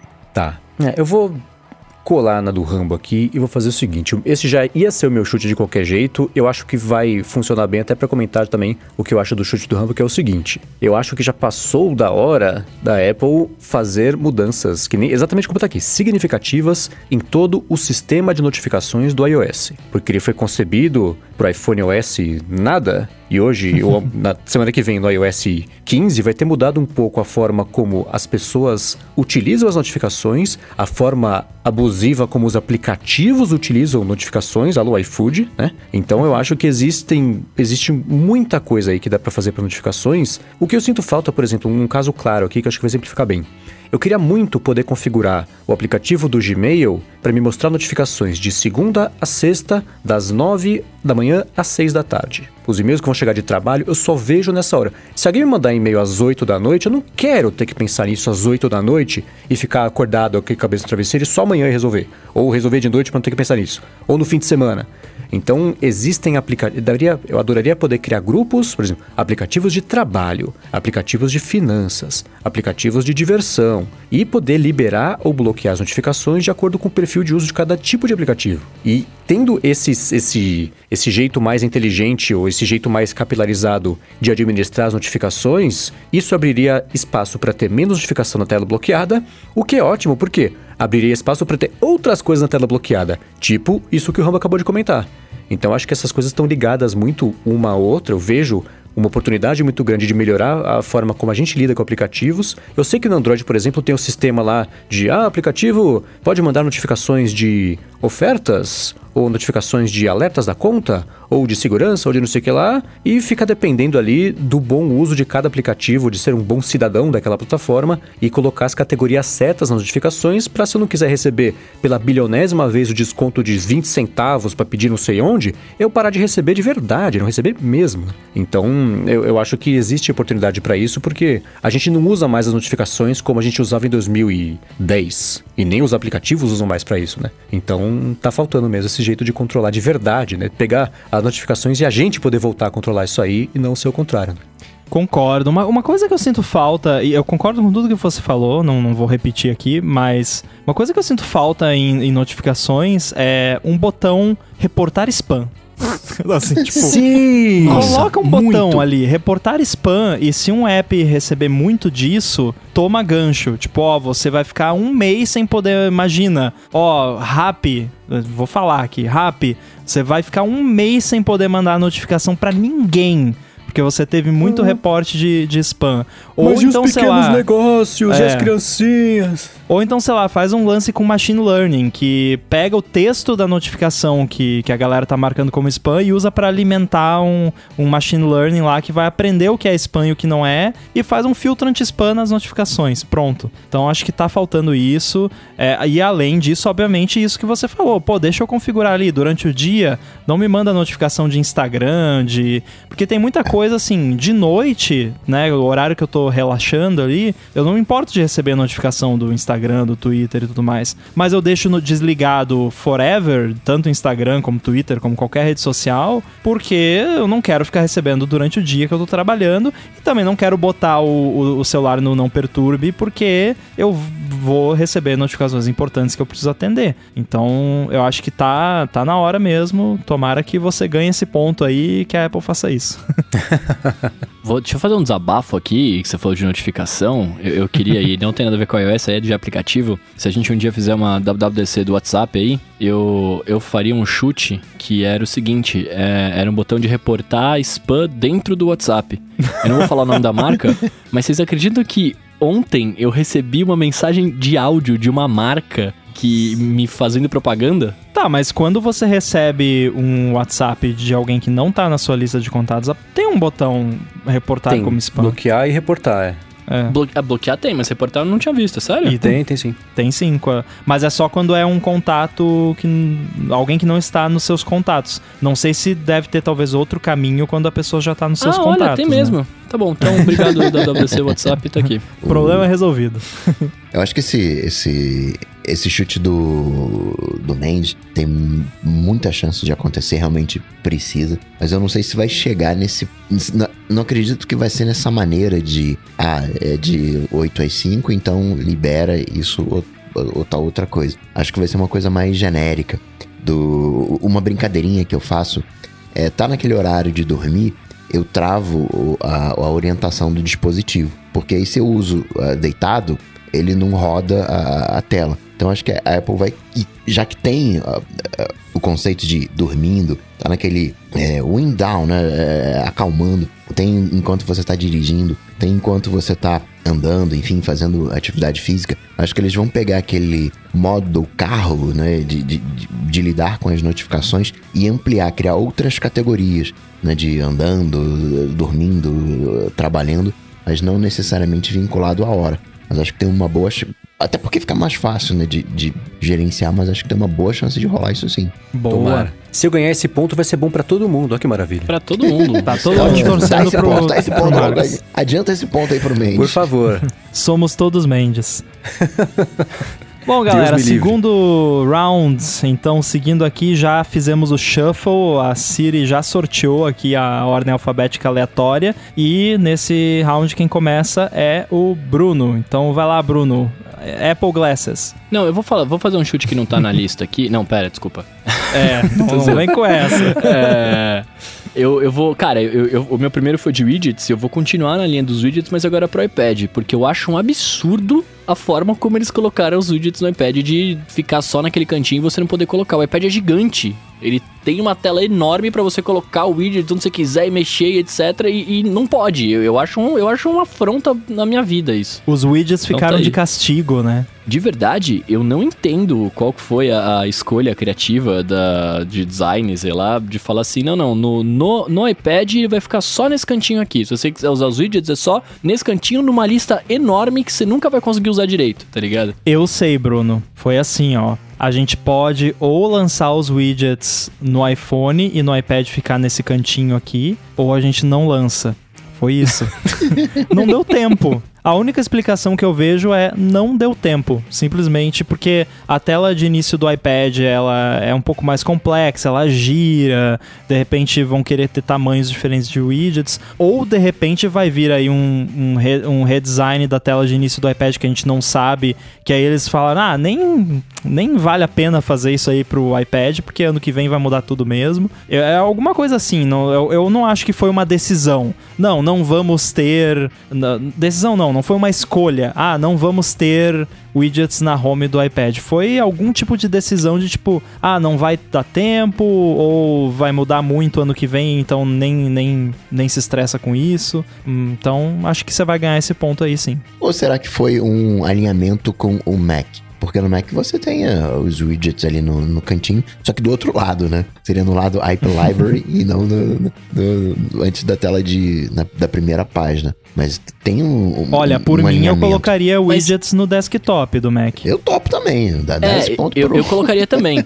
mas, mas no Mac, no Mac é um pouco diferente porque você tá num, num computador, né? Você consegue redimensionar a janela, você consegue fazer o que você quiser ali. Você, você tá com o um negócio livre para você mexer. No iPad ele é todo travado, né? Você consegue só, enfim, colocar as coisas no, no lugar o que elas têm que ficar. O iPad ele é todo travado. Adorei a, a descrição. Não, travado no sentido de, de tipo assim, eu, eu não posso colocar colocar o que eu quero onde eu quero, né? É, o, eu posso colocar os, aplica os aplicativos bonitinhos ali no lugar que eles têm que ficar, né? Eu escolho o aplicativo que eu quero que fique naquele lugar, mas ele tem que ficar só naquele lugar. E... Né? O Mac ainda faz um certo sentido o seu widget estar tá no cantinho ali, mas... E o Timóteo ficou bravo contigo agora, hein? Você falou que o iPad não é um computador. Ele tá danado contigo Não, não, agora, você hein, tá pondo palavras na minha boca.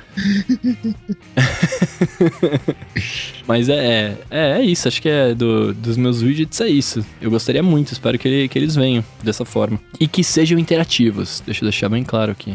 Aí já é querer demais. Só que faltava, né? Daí nesse ano fica interativo no iPhone, aí vem pra home screen do iPad, mas não fica interativo. mas, ô Rambo, você falou, você falou esse negócio da tela que vire no iPhone não, e, e, cara, acho que faz, faz bastante sentido, né? Porque até o iPhone, acho que eu, eu não vou lembrar agora até qual iOS tinha, mas o iPhone virava a tela, né? Os maiores. Eu não sei se até hoje não é assim, é que faz tempo que eu não tenho um iPhone grandão. Não, não, não é. No meu não vira mais. Não é não vira mais, mas se você estiver com, a, com o iPhone virado já numa interface que esteja em modo paisagem e descer, por exemplo, a central de notificações ou a tela a, a, a central de controle ou a tela a cover sheet, que eu nem sei se ainda existe esse nome, mas enfim, a tela bloqueada aqui na tela bloqueada, a notificação aí sim vai aparecer já com ele deitado com o relógio de um lado e notificações do outro. Não, mas só, é, isso, só é isso, né? Antes é. você virava o iPhone a tela de início em modo propriamente, né? É. Que é, bagunçava então... toda a ordem de aplicativos, né? Que não tem jeito. Não, e, e no iPad também, às vezes você vira. Às vezes o dock fica do lado e a tela fica virada. É. Esse negócio de virar a tela foi uma má ideia, eu acho. eu lembro do Steve Jobs falando na apresentação do iPad: não tem jeito certo ou errado de segurar, né? É, na teoria é muito bom, é. mas na prática. É. Não, não. Na prática não. você está segurando errado. É. Tanto que eu tenho toque. Quando eu pego o meu iPad Pro e a câmera tá embaixo, em modo retrato, sim, eu fico com o faniquito, eu tenho que virar do lado certo. Papada aí, Bom, vamos lá então. Segundo a ordem aleatória aqui, agora é a minha vez. Eu fui sorteado para seguir o Bruno nessa rodada eu vou pegar uma coisa um pouco mais de coração, mas que ao mesmo tempo eu acho que pode rolar. Acho que tem uma possibilidade e até é um pouco assim, meio de, de nicho, de certa forma, mas eu quero muito e espero que o Test Flight venha para o macOS. Porque já tem o Test Flight lá no, no iPhone, no iPad, a galera usa, na Apple TV também tem, para instalar betas de, de aplicativos. E no macOS, até agora, nada. Então eu acho que seja lá o que for que esteja atrasando isso até agora, a Apple tenha conseguido resolver nesses uh, últimos anos e, e role o test flight para macOS finalmente. É, eu vejo isso como uma coisa bem possível de acontecer, porque tem todo esse lance do de sistema de aplicativos, funcionamento de como é que é, a estrutura deles tá mais próxima de, de, do iOS funcionando no Mac, então eu vejo até um clamor popular da parte de desenvolvedores e de beta testers de existir um jeito mais fácil do que nenhum de distribuir o, aplicativos beta no Mac, que hoje é uma coisa meio cada um por si. Né? Então, isso ajudaria muito até em adoção de betas, porque você não tem até mais que ficar explicando como é que faz, ou mandar um arquivo zipado, não sei o que lá, para instalar. Essa facilidade demorou para chegar. É até bizarro pensar que não tem hoje. O... Quando eu vi isso começar a, a ser circulado como um rumor ou uma esperança, por eu falei, nossa, mas é verdade, não tem test flight no Mac. Que doideira. E não é como se, assim, é da Apple, né? Ela comprou essa fase já acabou de tipo, tem as coisas para um lado e não tem pro outro, porque agora é tudo tão unificado e Mac uhum. roda app de iPhone, de iPad, então passou já essa fase assim para a maioria das coisas. Hoje em dia a Apple lança, lança em todos os lugares. Sim. Então acho que o Test Flight é uma omissão grande, o Shortcuts é outra,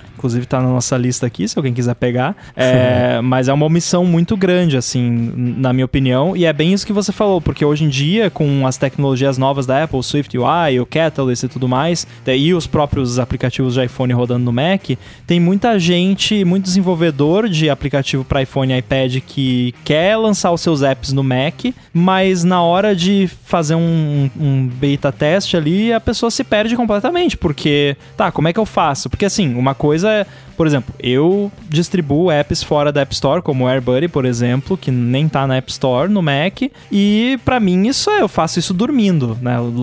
lançar o app fora da App Store, todo o sistema de atualização, de notificar o usuário que tem atualização, de fazer atualização Delta e papapá, notar, notarization, toda essa burocracia de, de lançar o app no Mac fora da App Store, isso para mim é tranquilo, mas para quem nunca fez isso, é um terror você fazer todo o setup para conseguir ficar tudo azeitadinho, bonitinho. Então, se você pudesse fazer que nem é no iOS, que você simplesmente manda lá pro test flight e libera, seria mil vezes mais fácil. Inclusive, aumentaria a adoção, eu acho, do, do Catalyst, do, do SwiftUI para Mac e outras coisas. Boa. Agora, eu fiquei com uma, com uma dúvida aqui ainda dentro desse assunto. Vocês usam o test flight? Você tem apps que vocês usam o beta no, no iPhone? O Bruno eu já vi que fez que não ali, porque ele é nativo. É, eu uso zero. É, eu uso. Eu testo alguns betas, não muitos, mas uso e, e eu achei ótimo quando deu para no Test Flight desligar. Aliás, primeiro, atualizações automáticas, o que eu acho ótimo, porque antes. É, isso deve ter aumentado muito até a adoção de, de, de,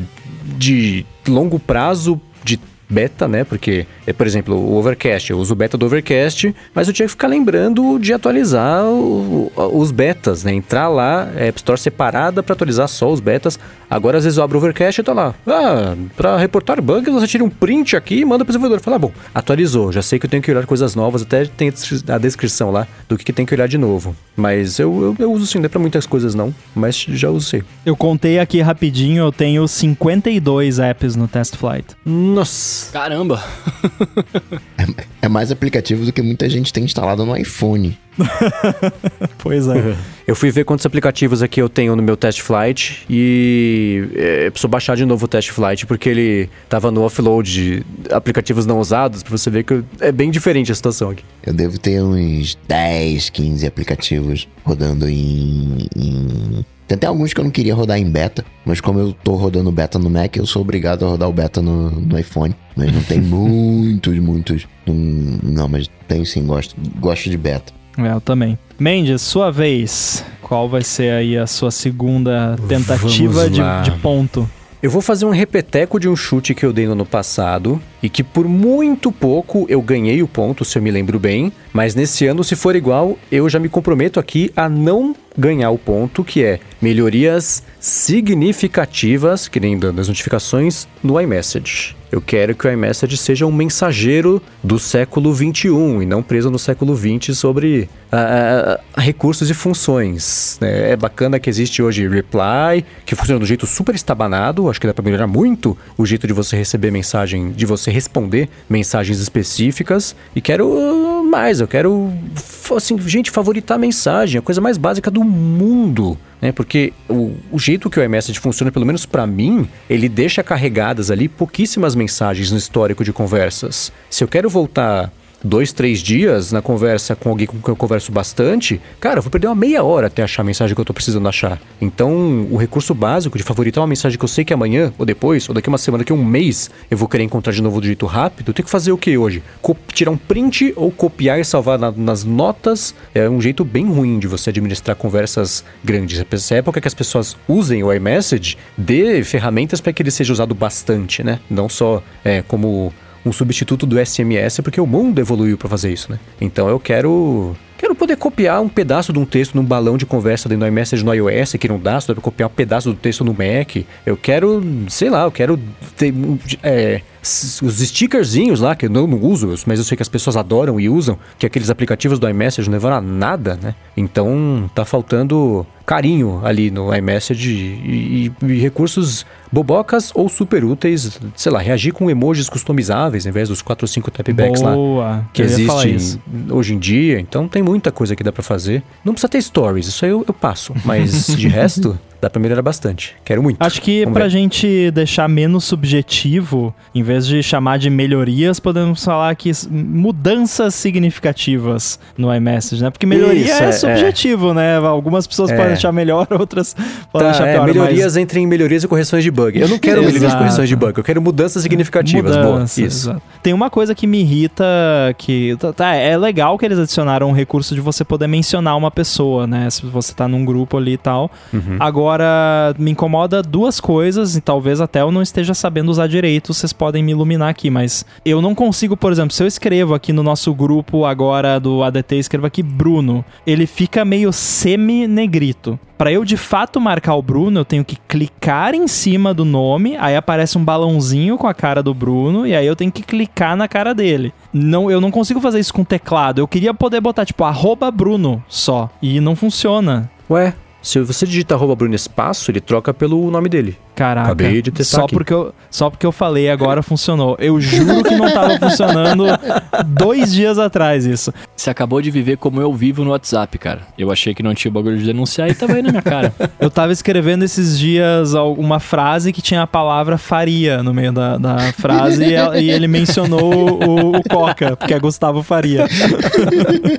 e esse lance também de emoji customizado como reação, por favor, isso aí precisa muito. O que mais me chateia no iMessage é porque a galera vai e manda uma foto. Aí fica no histórico da conversa. E aquilo ocupa o espaço do teu iCloud. Sim. E você não consegue ir lá e apagar tudo. Então eu tenho, sei lá, duas mil fotos numa conversa, eu tenho que dar dois mil toques na tela para poder selecionar todas elas e apagar. Eu só queria, eu só queria uma coisa, assim, se tiver um botão selecionar tudo, eu já dou ponto pro Mendes.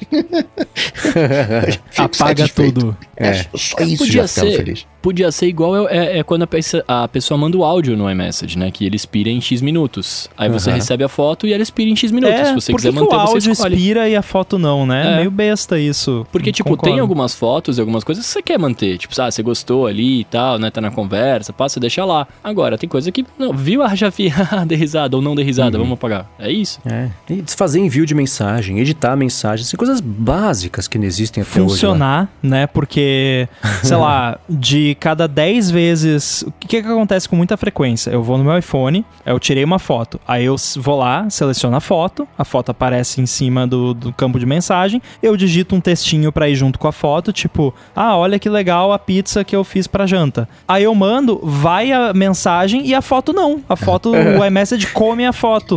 e aí eu vou lá e tenho que selecionar a foto de novo. Acontece direto, direto.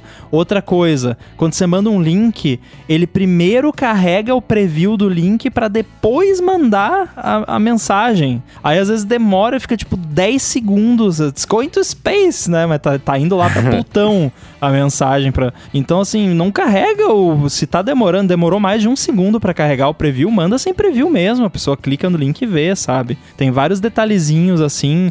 É, esse lance de texto com mídia é uma coisa que me irrita muito em aplicativos de mensagem. O Slack tem o mesmo problema. Quando você vai mandar uma, uma foto e você quer mandar um texto junto, às vezes o, o texto chega primeiro e a foto não foi ainda, ou vai a foto e não vai o texto. Um, dois exemplos que fazem bem isso são o WhatsApp e o, o Telegram, que você manda ele, você quando você manda uma foto com o texto, o texto ele é uma legenda da foto. Os dois são uhum. inseparáveis. Vai a foto, se, se não for a foto, não vai o texto e vice-versa. E aí não cria, porque já eu já criei situações constrangedoras até de mandar uma mensagem e aí a foto não vai, e aí você não vê, aí a pessoa fica tipo, não, o que, que é isso, né? Como assim?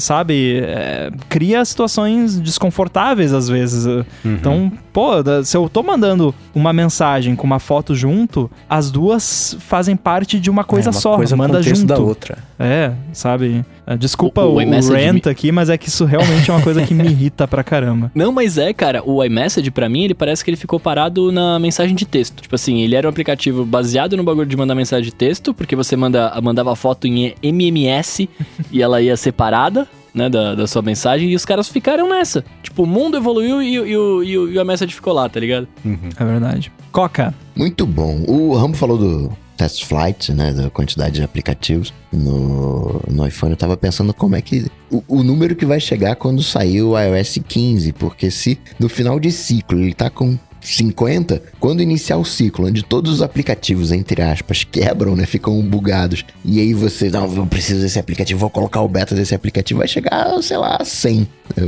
Eu, lembro ano passado que tinha treta no banco, que o meu aplicativo do banco não funcionava. Aí eu tive que usar uma outra versão, né, de, de um outro perfil de cliente que estava funcionando. Tem essas, essas gambiarras. Agora, o meu chute vai estar tá associado ao Mac e ao macOS, na verdade. E até um, é, é, meio lógico, aí não, não, não, é muito coração, é, é o processo mais lógico. Porque ano passado o, o macOS foi uma grande surpresa, até para casar com o M1, né, para fazer um, um, novo, entre aspas, um novo sistema, mudou muita coisa, mudou as entranhas e a Apple veio preparando essas entranhas ao longo do tempo. E eu acho que talvez até o, o aquele iPad OS que passa café né, de dois anos atrás, talvez até aconteça agora. Mas o, o macOS acho que vai ser fuê. Acho que o macOS vai, ela, a Apple vai dar aquele migué tradicional. Não, faz muita coisa. Não, ela tá super hiper compatível ainda mais com o M1. Agora você consegue, né, mas para efeitos práticos, né, não vai ter mudanças significativas, né? Vai ser mais do mesmo. Vai ter mais performance, vai ter mais não sei o que, mais aquilo ali, mais aquilo outro. Mas de aquilo que o Mendes uh, falou, né? De significativo, nada no macOS. É, é, é, um chute meio, meio sem graça, porque, né, ah, não vai ter grande novidade no macOS, mas no, no contexto do jogo faz todo sentido, e eu concordo, acho que, acho que esse ponto vai rolar sim, porque não faz sentido, né, ano passado eles fizeram uma grande atualização do macOS que de, ninguém tava esperando, não teve rumor, não teve vazamento, nada, e, né, acho que esse último ano aí provavelmente eles focaram em outras coisas, vale mencionar aqui, porque as pessoas têm uma visão às vezes muito mágica da Apple que não, essa empresa trilionária com milhões de desenvolvedores e tal, mas gente, os times na Apple são pequenos. E muita gente que trabalha em coisa do macOS trabalha também no, no iPhone, no iPad, na, porque é o mesmo software em, em, certas partes. Não tudo, né? Algumas coisas são dedicadas. Então, talvez, ó, boa parte dessa galera que trabalhou no, no redesenho do macOS ano passado, depois que lançou, ficou alocada em coisa nova de iPad, de iPhone, e o macOS vai ficar mais no esquema ali manutenção, lançar de repente ali um test flightzinho, uma coisa mais, mais simples, né? Não que seja simples, mas enfim, né? Não, nada comparado com com o ano passado. Então, acho que faz sentido mesmo o macOS dar uma desacelerada esse ano. É, como você falou outro dia, voto com o relator. Bom, chegamos então ao nosso terceiro bloco de chutes e segunda ordem aqui sorteada. Dessa vez quem começa sou eu. Então, vamos lá. Vou fazer um, o meu próximo chute e eu vou chutar que pelo menos um dos apps Pro da Apple vai chegar pro iPad. Que ela vai anunciar, ó, vamos lançar tal coisa pro, pro iPad. Aí eu vou dar alguns exemplos aqui, acho que são né, os, os mais comuns: Final Cut Pro, Motion, Logic, Xcode, não acho que seria o Xcode, mas enfim, poderia ser também. Então, algum desses apps profissionais, de nível profissional da própria Apple, vai ganhar uma versão para iPad. Acho que desses, os mais prováveis seriam o Final Cut Pro ou o Logic. Uh, acho que o iPad já tem mais do que capacidade suficiente para comportar um Final Cut Pro da vida e acho que a Apple seria capaz de fazer isso, então vai ser o meu chute aqui. Não que eu ache assim, nossa, é certo que isso vai acontecer, mas uh, eu acho que existe uma possibilidade e, e é um voto meio razão, meio coração esse. Eu, eu acho que se isso acontecer com, e for um só, com certeza eles vão de Logic, né? Porque eles têm um apelo grande de edição de vídeo no iPad. Mas o meu coração gostaria que. De Logic, não, desculpa. De. Final Cut. De Final Cut. Mas o meu coração gostaria que fosse Logic. Você tá vendo que eu falei do Logic que o coração tava mandando, né? É. pra eu poder Freud editar explica. meus áudios. Eu, eu acho que vai rolar isso, só não sei se vai ser esse ano, mas com certeza vai rolar, né? Apple tá caminhando. Uma escala infinita de tempo. Ah, com certeza. Agora, o, o, me tirem uma dúvida sobre o Xcode. O que existe. Qual o impedimento técnico, ou se existe impedimento técnico para rodar o Xcode? É a compilação dos aplicativos para você testar ali na hora e ver se está funcionando bonitinho? O problema do, de algo como o Xcode é que o Xcode não é o Xcode. Ele é um ele é um aplicativo, mas na hora dele realmente fazer as coisas, ele usa muita coisa por trás, assim. Uhum. Muita linha, muita ferramenta de linha de comando, tem N coisas envolvidas no funcionamento do Xcode que vão além de simplesmente o ponto app ali que você baixa. Então, uhum. trazer isso pro iPad seria um grande desafio. É, não vejo isso acontecendo tão cedo, a não ser que a Apple tenha um outro paradigma, assim, né? Não, não vai ser Xcode, vai ser o, o Playgrounds Pro, né? Playground, Play, Playgrounds Plus, que você assina.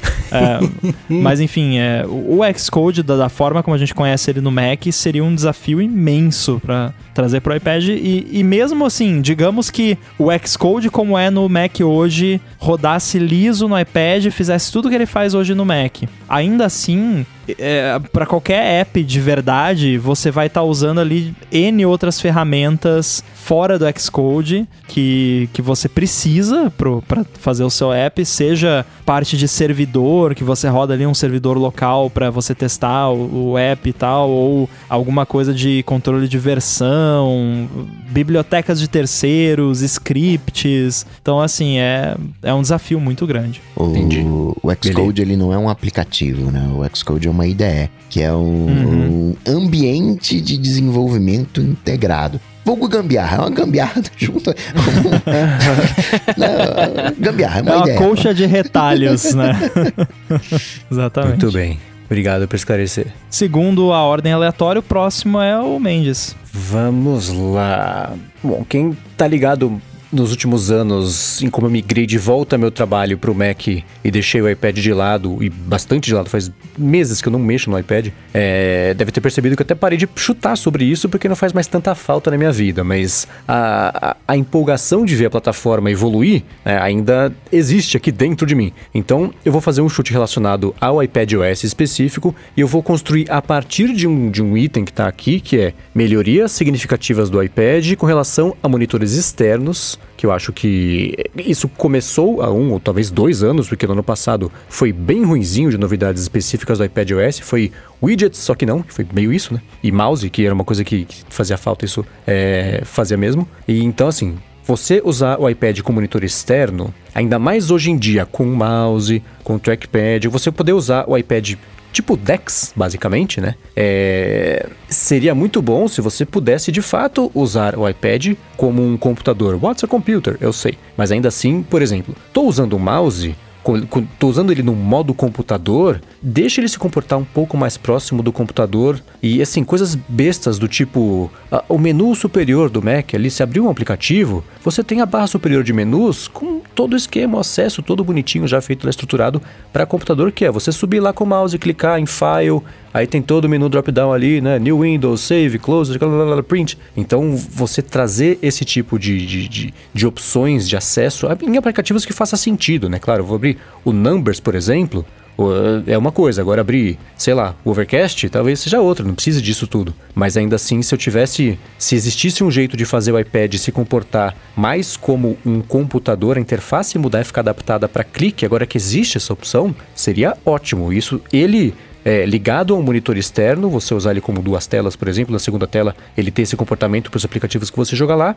ou então quando você for usá-lo como um computador mesmo, mouse e teclado ali no standzinho flutuante dele, bonitinho, que é esse jeito que ele tem tomado aí é, a mudança na evolução dele nos últimos anos. Então, este fica aqui como meu chute. Cara, uma barra de menus no iPad seria a vida, porque é uma das minhas coisas favoritas do Mac, não ocupa muito espaço na tela. No iPad talvez poderia até ser oculta por padrão, né? E você bota o dedo lá para expandir. É, uma das minhas coisas favoritas, fica até como dica aqui de novo, porque eu acho que eu já devo ter dado essa dica, é Command Shift interrogação em qualquer aplicativo, vai revelar o menu de ajuda já no campo de busca. Aí você digita qualquer comando que você quer fazer e vai e navega com as setas e dá enter ele faz. Tem muito, por exemplo, o Sketch, que é o app de, de design que eu uso, ele tem muito comando e eu não decorei os atalhos todos. Então eu uso isso. Ah, eu quero, sei lá, dar um, lá, um flip horizontal. Eu vou, aperto, digito flip. Aí tá lá, flip vertical, flip horizontal, setinha, setinha, enter. É, é muito bom isso. E isso é uma coisa que faz falta quando eu tô usando alguma coisa mais criativa no iPad. Ah, eu quero fazer tal coisa. Putz, como é que eu faço agora? Aí fica tocando, fazendo gesto aleatório até descobrir como que faz o, o que você quer fazer. Uma curiosidade interessante também é que quando você adapta um aplicativo de iPad para Catalyst para rodar no Mac, você cria menus utilizando ali a, a API do iOS que menus esses que só vão fazer sentido, obviamente, só vão ativar no Mac. Porém, esse, esse código desses menus tá lá no app na versão de iPad uhum. também. Então tem muito app hoje em dia que a Apple introduzindo uma barra de menus no iPad já estaria tirando proveito mesmo sem ser atualizado. Olha que legal. Então eu, eu adoraria isso. seria muito bom. Todo mundo vota com o relator? Fechado. Voto relator. então tá, então é a vez do Coca. Bom, eu mandei dois palpites de Mac, vou puxar agora um palpite de, de iOS. Eu. Engraçado que o WatchOS, assim, pouco tem se falado, né? Sabe se ali aquela coisa ali de, de, de, de glicose e tal, aquela pesquisa. Então, um pouco influenciado a isso, acho que faz sentido você ter um monitoramento de glicose mais associado às suas atividades. E a Apple já está monitorando atividade física, já está monitorando o sono, mas ainda não está monitorando a dieta. Então eu vou pensar aqui que vai ter um, um, um não um food truck, né? Com perdão do trocadilho, mas um food track. Ah, não. Gostei. No, no, no iPhone, no iOS. Né? No, no dentro do, do saúde, obviamente. Né? Faz sentido. Faz sentido. É algo que tá faltando. Poderia ser alguma coisa Pra pessoa acompanhar a dieta ali, calorias, macronutrientes, aquela coisa toda, né? Acho que seria bem útil, porque tem aplicativos hoje em dia que fazem isso. Mas imagino que a Apple conseguiria fazer, né? Com todos os recursos que a Apple tem e tal. Porque eu já tentei usar, assim, não seriamente, porque eu, sinceramente, eu não sou muito ligado nessas coisas, mas eu já tentei experimentar aqui alguns apps que fazem isso. E tem até alguns que, assim, ah, você lê o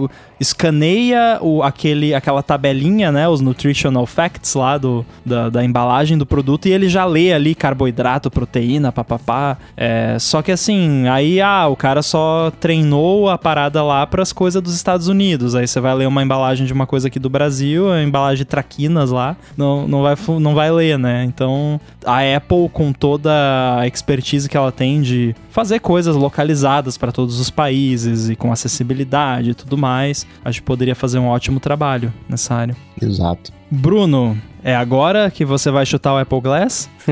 Não, cara, ainda tem não mais porque dois não chutes, tem na né? lista, né, o Apple Glass. É, esse é outro ponto, né? Se não tem na lista. Eu.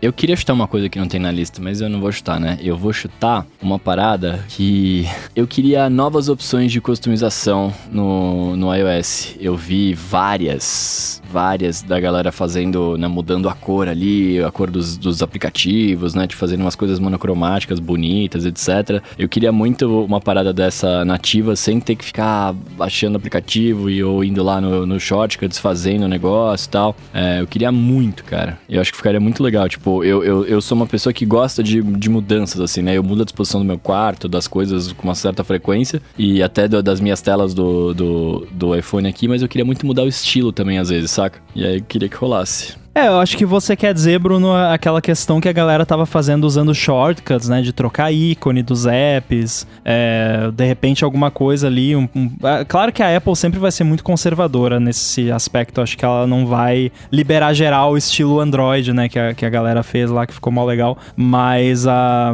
de repente, assim, pelo menos uma opção. Porque no macOS, por exemplo, você consegue trocar os ícones dos apps. E é super simples de fazer isso. Então, por que não, né? Deixa ali o- no- no- nos ajustes lá, você vai lá, seleciona um ícone da sua galeria de fotos e troca o ícone do app. Tipo, não é o fim do mundo, né? Ah, eu acho que, que pode acontecer a- a- algo nesse sentido e nesse caso você ganharia o seu ponto. Ou de repente alguma coisa de cor ali, em vez de ser só modo claro, modo escuro, talvez ter alguns teminhas ali um pouquinho diferentes. Uma coisa que a Apple poderia fazer e seria inovador, que eu não vi ninguém fazendo até hoje, seria, por exemplo, pegar a, o- a imagem de fundo e casar o- o- as cores do sistema com o, o pano de fundo, né? Pra ficar uma coisa harmônica. Mandem seus e-mails.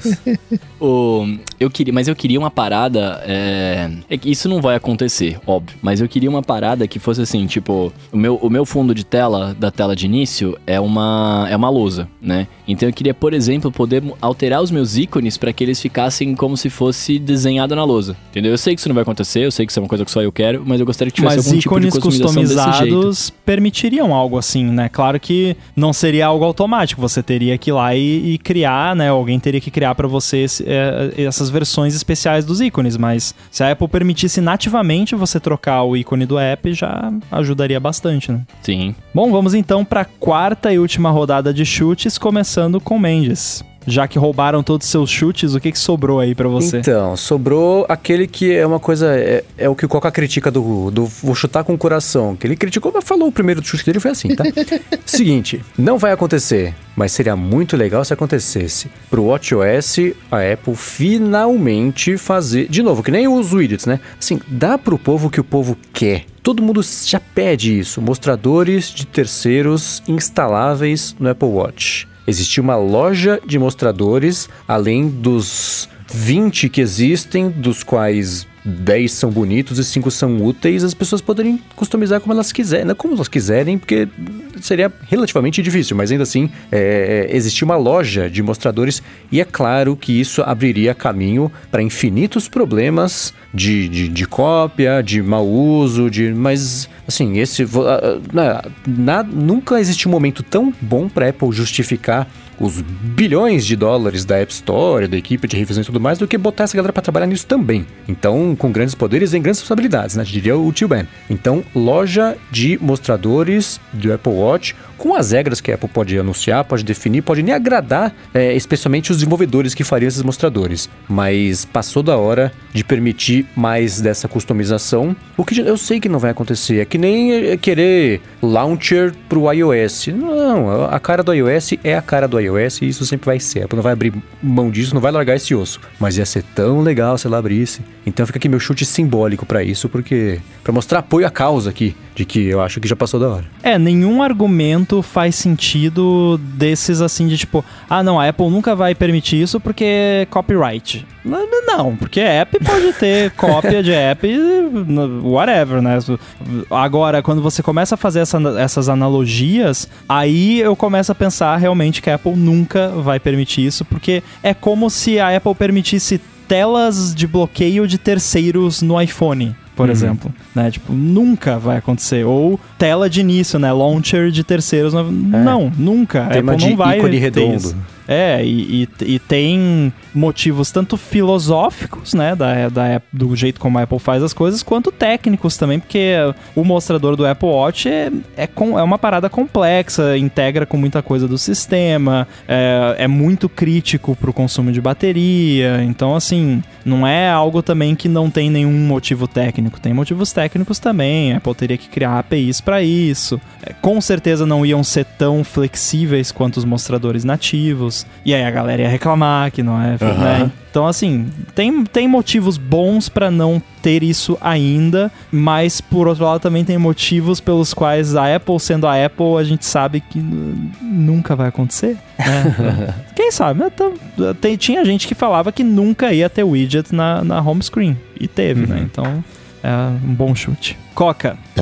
Tá, tá, difícil agora, hein? Agora tá, tá difícil escolher um. tá no, no resto, né? E, bom, já que eu falei, ó, acho que o, o macOS de 2021 vai ser o iPad OS, que teria uma grande mudança, eu vou dizer que vai ter uma grande mudança na multitarefa do iPad. Aquela coisa bem. mudou, né? Seja é, janelas redimensionáveis, né? colocar oh. as coisas, sei lá, de, em vez de lado a lado, uh, em quatro, ou permitir. Você vai olhar e vai, caramba, mudou. Né? Ficou mais. Né, a questão de multitarefa, né? Se aproximar mais um pouco, dar um passinho mais próximo do macOS na questão de multitarefa. Sabe o que falta na multitarefa do iPad? Botões. Tipo, me dá um botão na, na multitarefa lá que eu toco e ele abre split view. Ou eu toco e ele cria uma nova parada lá e tal. Acho que de criar nova janela até tem alguns apps, mas assim, pessoas, entre aspas, normais, né? Pessoa que não é geek que nem a gente, não sabe usar a multitarefa do iPad. Porque é uma, uma treta que você tem que arrastar num cantinho específico lá e tal. O meu pai tem o iPad lá que eu dei para ele, que ele usa para escrever e para ver vídeo. E volta e meia ele se atrapalha lá, coloca um app em split view, não sabe mais tirar e me manda me manda cinco minutos de áudio no WhatsApp perguntando como é que faz para tirar. Então assim, é um negócio não funciona legal para para quem não, não tenha né,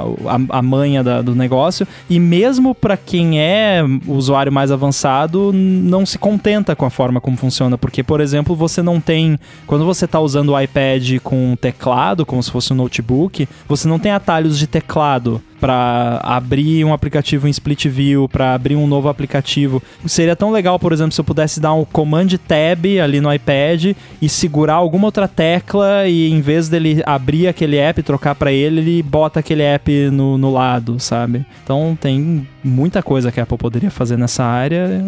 acho possível que aconteça, tomara, né? Tá precisando. Bruno, seu último chute. Só um comentário aqui para você, talvez você não tenha percebido, mas ali na, na seção de hardware da nossa lista tem uh, realidade aumentada ali.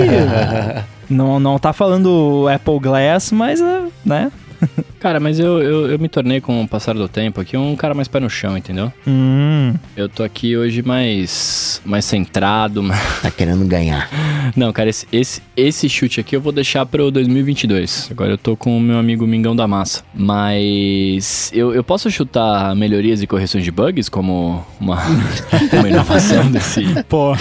da- Olha, se for no iPad, aí. a gente já acostumou a ser só isso mesmo, né? É, Não, porque assim, eu, eu, tô, num, eu tô num momento de, de vida do meu, do meu iOS que eu uso bastante a, central de controle. Eu gosto muito dela. É, até da forma como ela tá disposta e tal. Não tenho muito do que reclamar, assim. Mas, velho, quando você faz. Quando você fala sobre coisas de casa, né, do, do aplicativo Home, ele simplesmente não funciona. Simplesmente você aperta os botõezinhos lá pra acontecer, acender a luz ou qualquer outra coisa e, cara, não vai. E desencana. Ele, ele, ele mexe o iPhone, né? Ele vibra lá pra falar que você apertou o botãozinho e tal. Mas simplesmente só vibra e tá lá. Pra dizer que tá funcionando o Haptic lá. E aí eu gostaria muito que eles consertassem isso, tá ligado?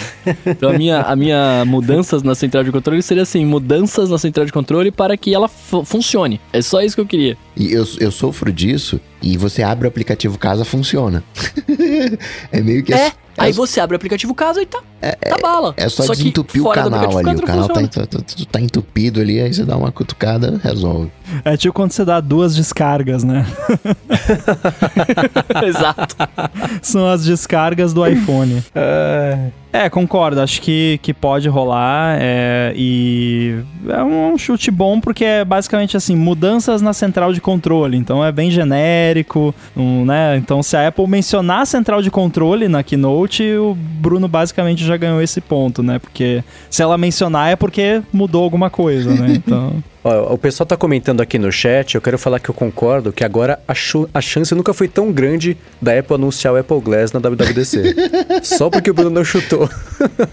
Concordo. Mas será mas que a sabe que é chance não tá estratégia, né? grande porque ele não chutou? É justamente Então, por isso. isso. O Tim Cook fica escutando o ADT, ó, não, o Bruno não chutou, então lança. Exato, mas é estratégia. Eu não quero, que- eu quero que ele lance, então eu não tô falando, né? Porque aí se eu falar, não vem. Mas como eu não vou falar, vai vir. Jogando a lei Mas de é que depois que, o, depois que o Rodrigo jogou a mandinga na gente, eu realmente não quero ficar em último. Então eu tô tentando aqui, né, ganhar pontos pra não ter que usar Android por seis meses. Entendi. Bom, último chute então, minha vez de, de encerrar aqui os chutes da noite. E eu vou chutar uma coisa que eu não acredito que ninguém chutou até agora, que tá aqui na lista, todo mundo reclamando que não tem mais opção. App Library no iPad. Vai chegar pro iPad o App Library esse ano. Mais uma daquelas coisas que não deu tempo da- do- no ano passado de lançar no iPad. Aí qualificando aqui o meu chute, não digo assim que vai ser exatamente igual é no iPhone, mas vai ter algo que vai fazer o papel do App Library no iPad, alguma coisa no dock, ou de algum jeito vai ter App Library no iPad. Acho que precisa, pô, tem, tem que ter. Você sabe como é que vai ser, né? Você vai puxar pra baixo, aí ele vai mostrar uma lista alfabética horizontal. Nossa. Pra você scrollar pro lado. Certeza que vai ser uma ideia cretina, assim. Não, pode ser igual, vamos fazer diferente, vamos. Então pensa Ou no vai jeito ser que mais nem chato. o Launchpad no, no Mac. Uhum. É, então, né? É, com, com, com paginação. Vai ser isso. Você vai puxar pra baixo e vai aparecer a lista alfabética pra você scrollar de lateral agora os aplicativos. Eu vi um conceito hoje que eu achei bem legal, que é ela ficaria como se fosse uma stack no, no, no dock, que aí você toca, abre a janelinha assim, e tem o campo de busca e tem todos os apps ali. E aí se você busca, a- a- vira uma lista, né? Que nem no, no iPhone. Seria Aham. uma boa solução. Eu acredito que o App Library no iPad não vem, porque eles vão falar, nossa, a tela tá muito grande, tem espaço aqui, não precisa... Não precisa ficar de, de, de, de mendicância aqui com espaço, não. De- de- de- deixa tudo na, na tela de início. É, a Apple sempre arruma umas desculpas, né? Assim, nas comunicações oficiais, né? Quando tem essas, essas situações, tipo, perguntaram pra ela, ah, por que, que não, não colocaram o controle novo da Apple TV no Find My, né? Aí a. Não, não, porque agora o controle é grande, então as pessoas não vão perder. Tipo, não. Você tá fazendo propaganda que é pra colocar o negócio na sua carteira, porque você vai perder a carteira, mas tá falando que o controle as pessoas não vão perder. É, tipo, enfim.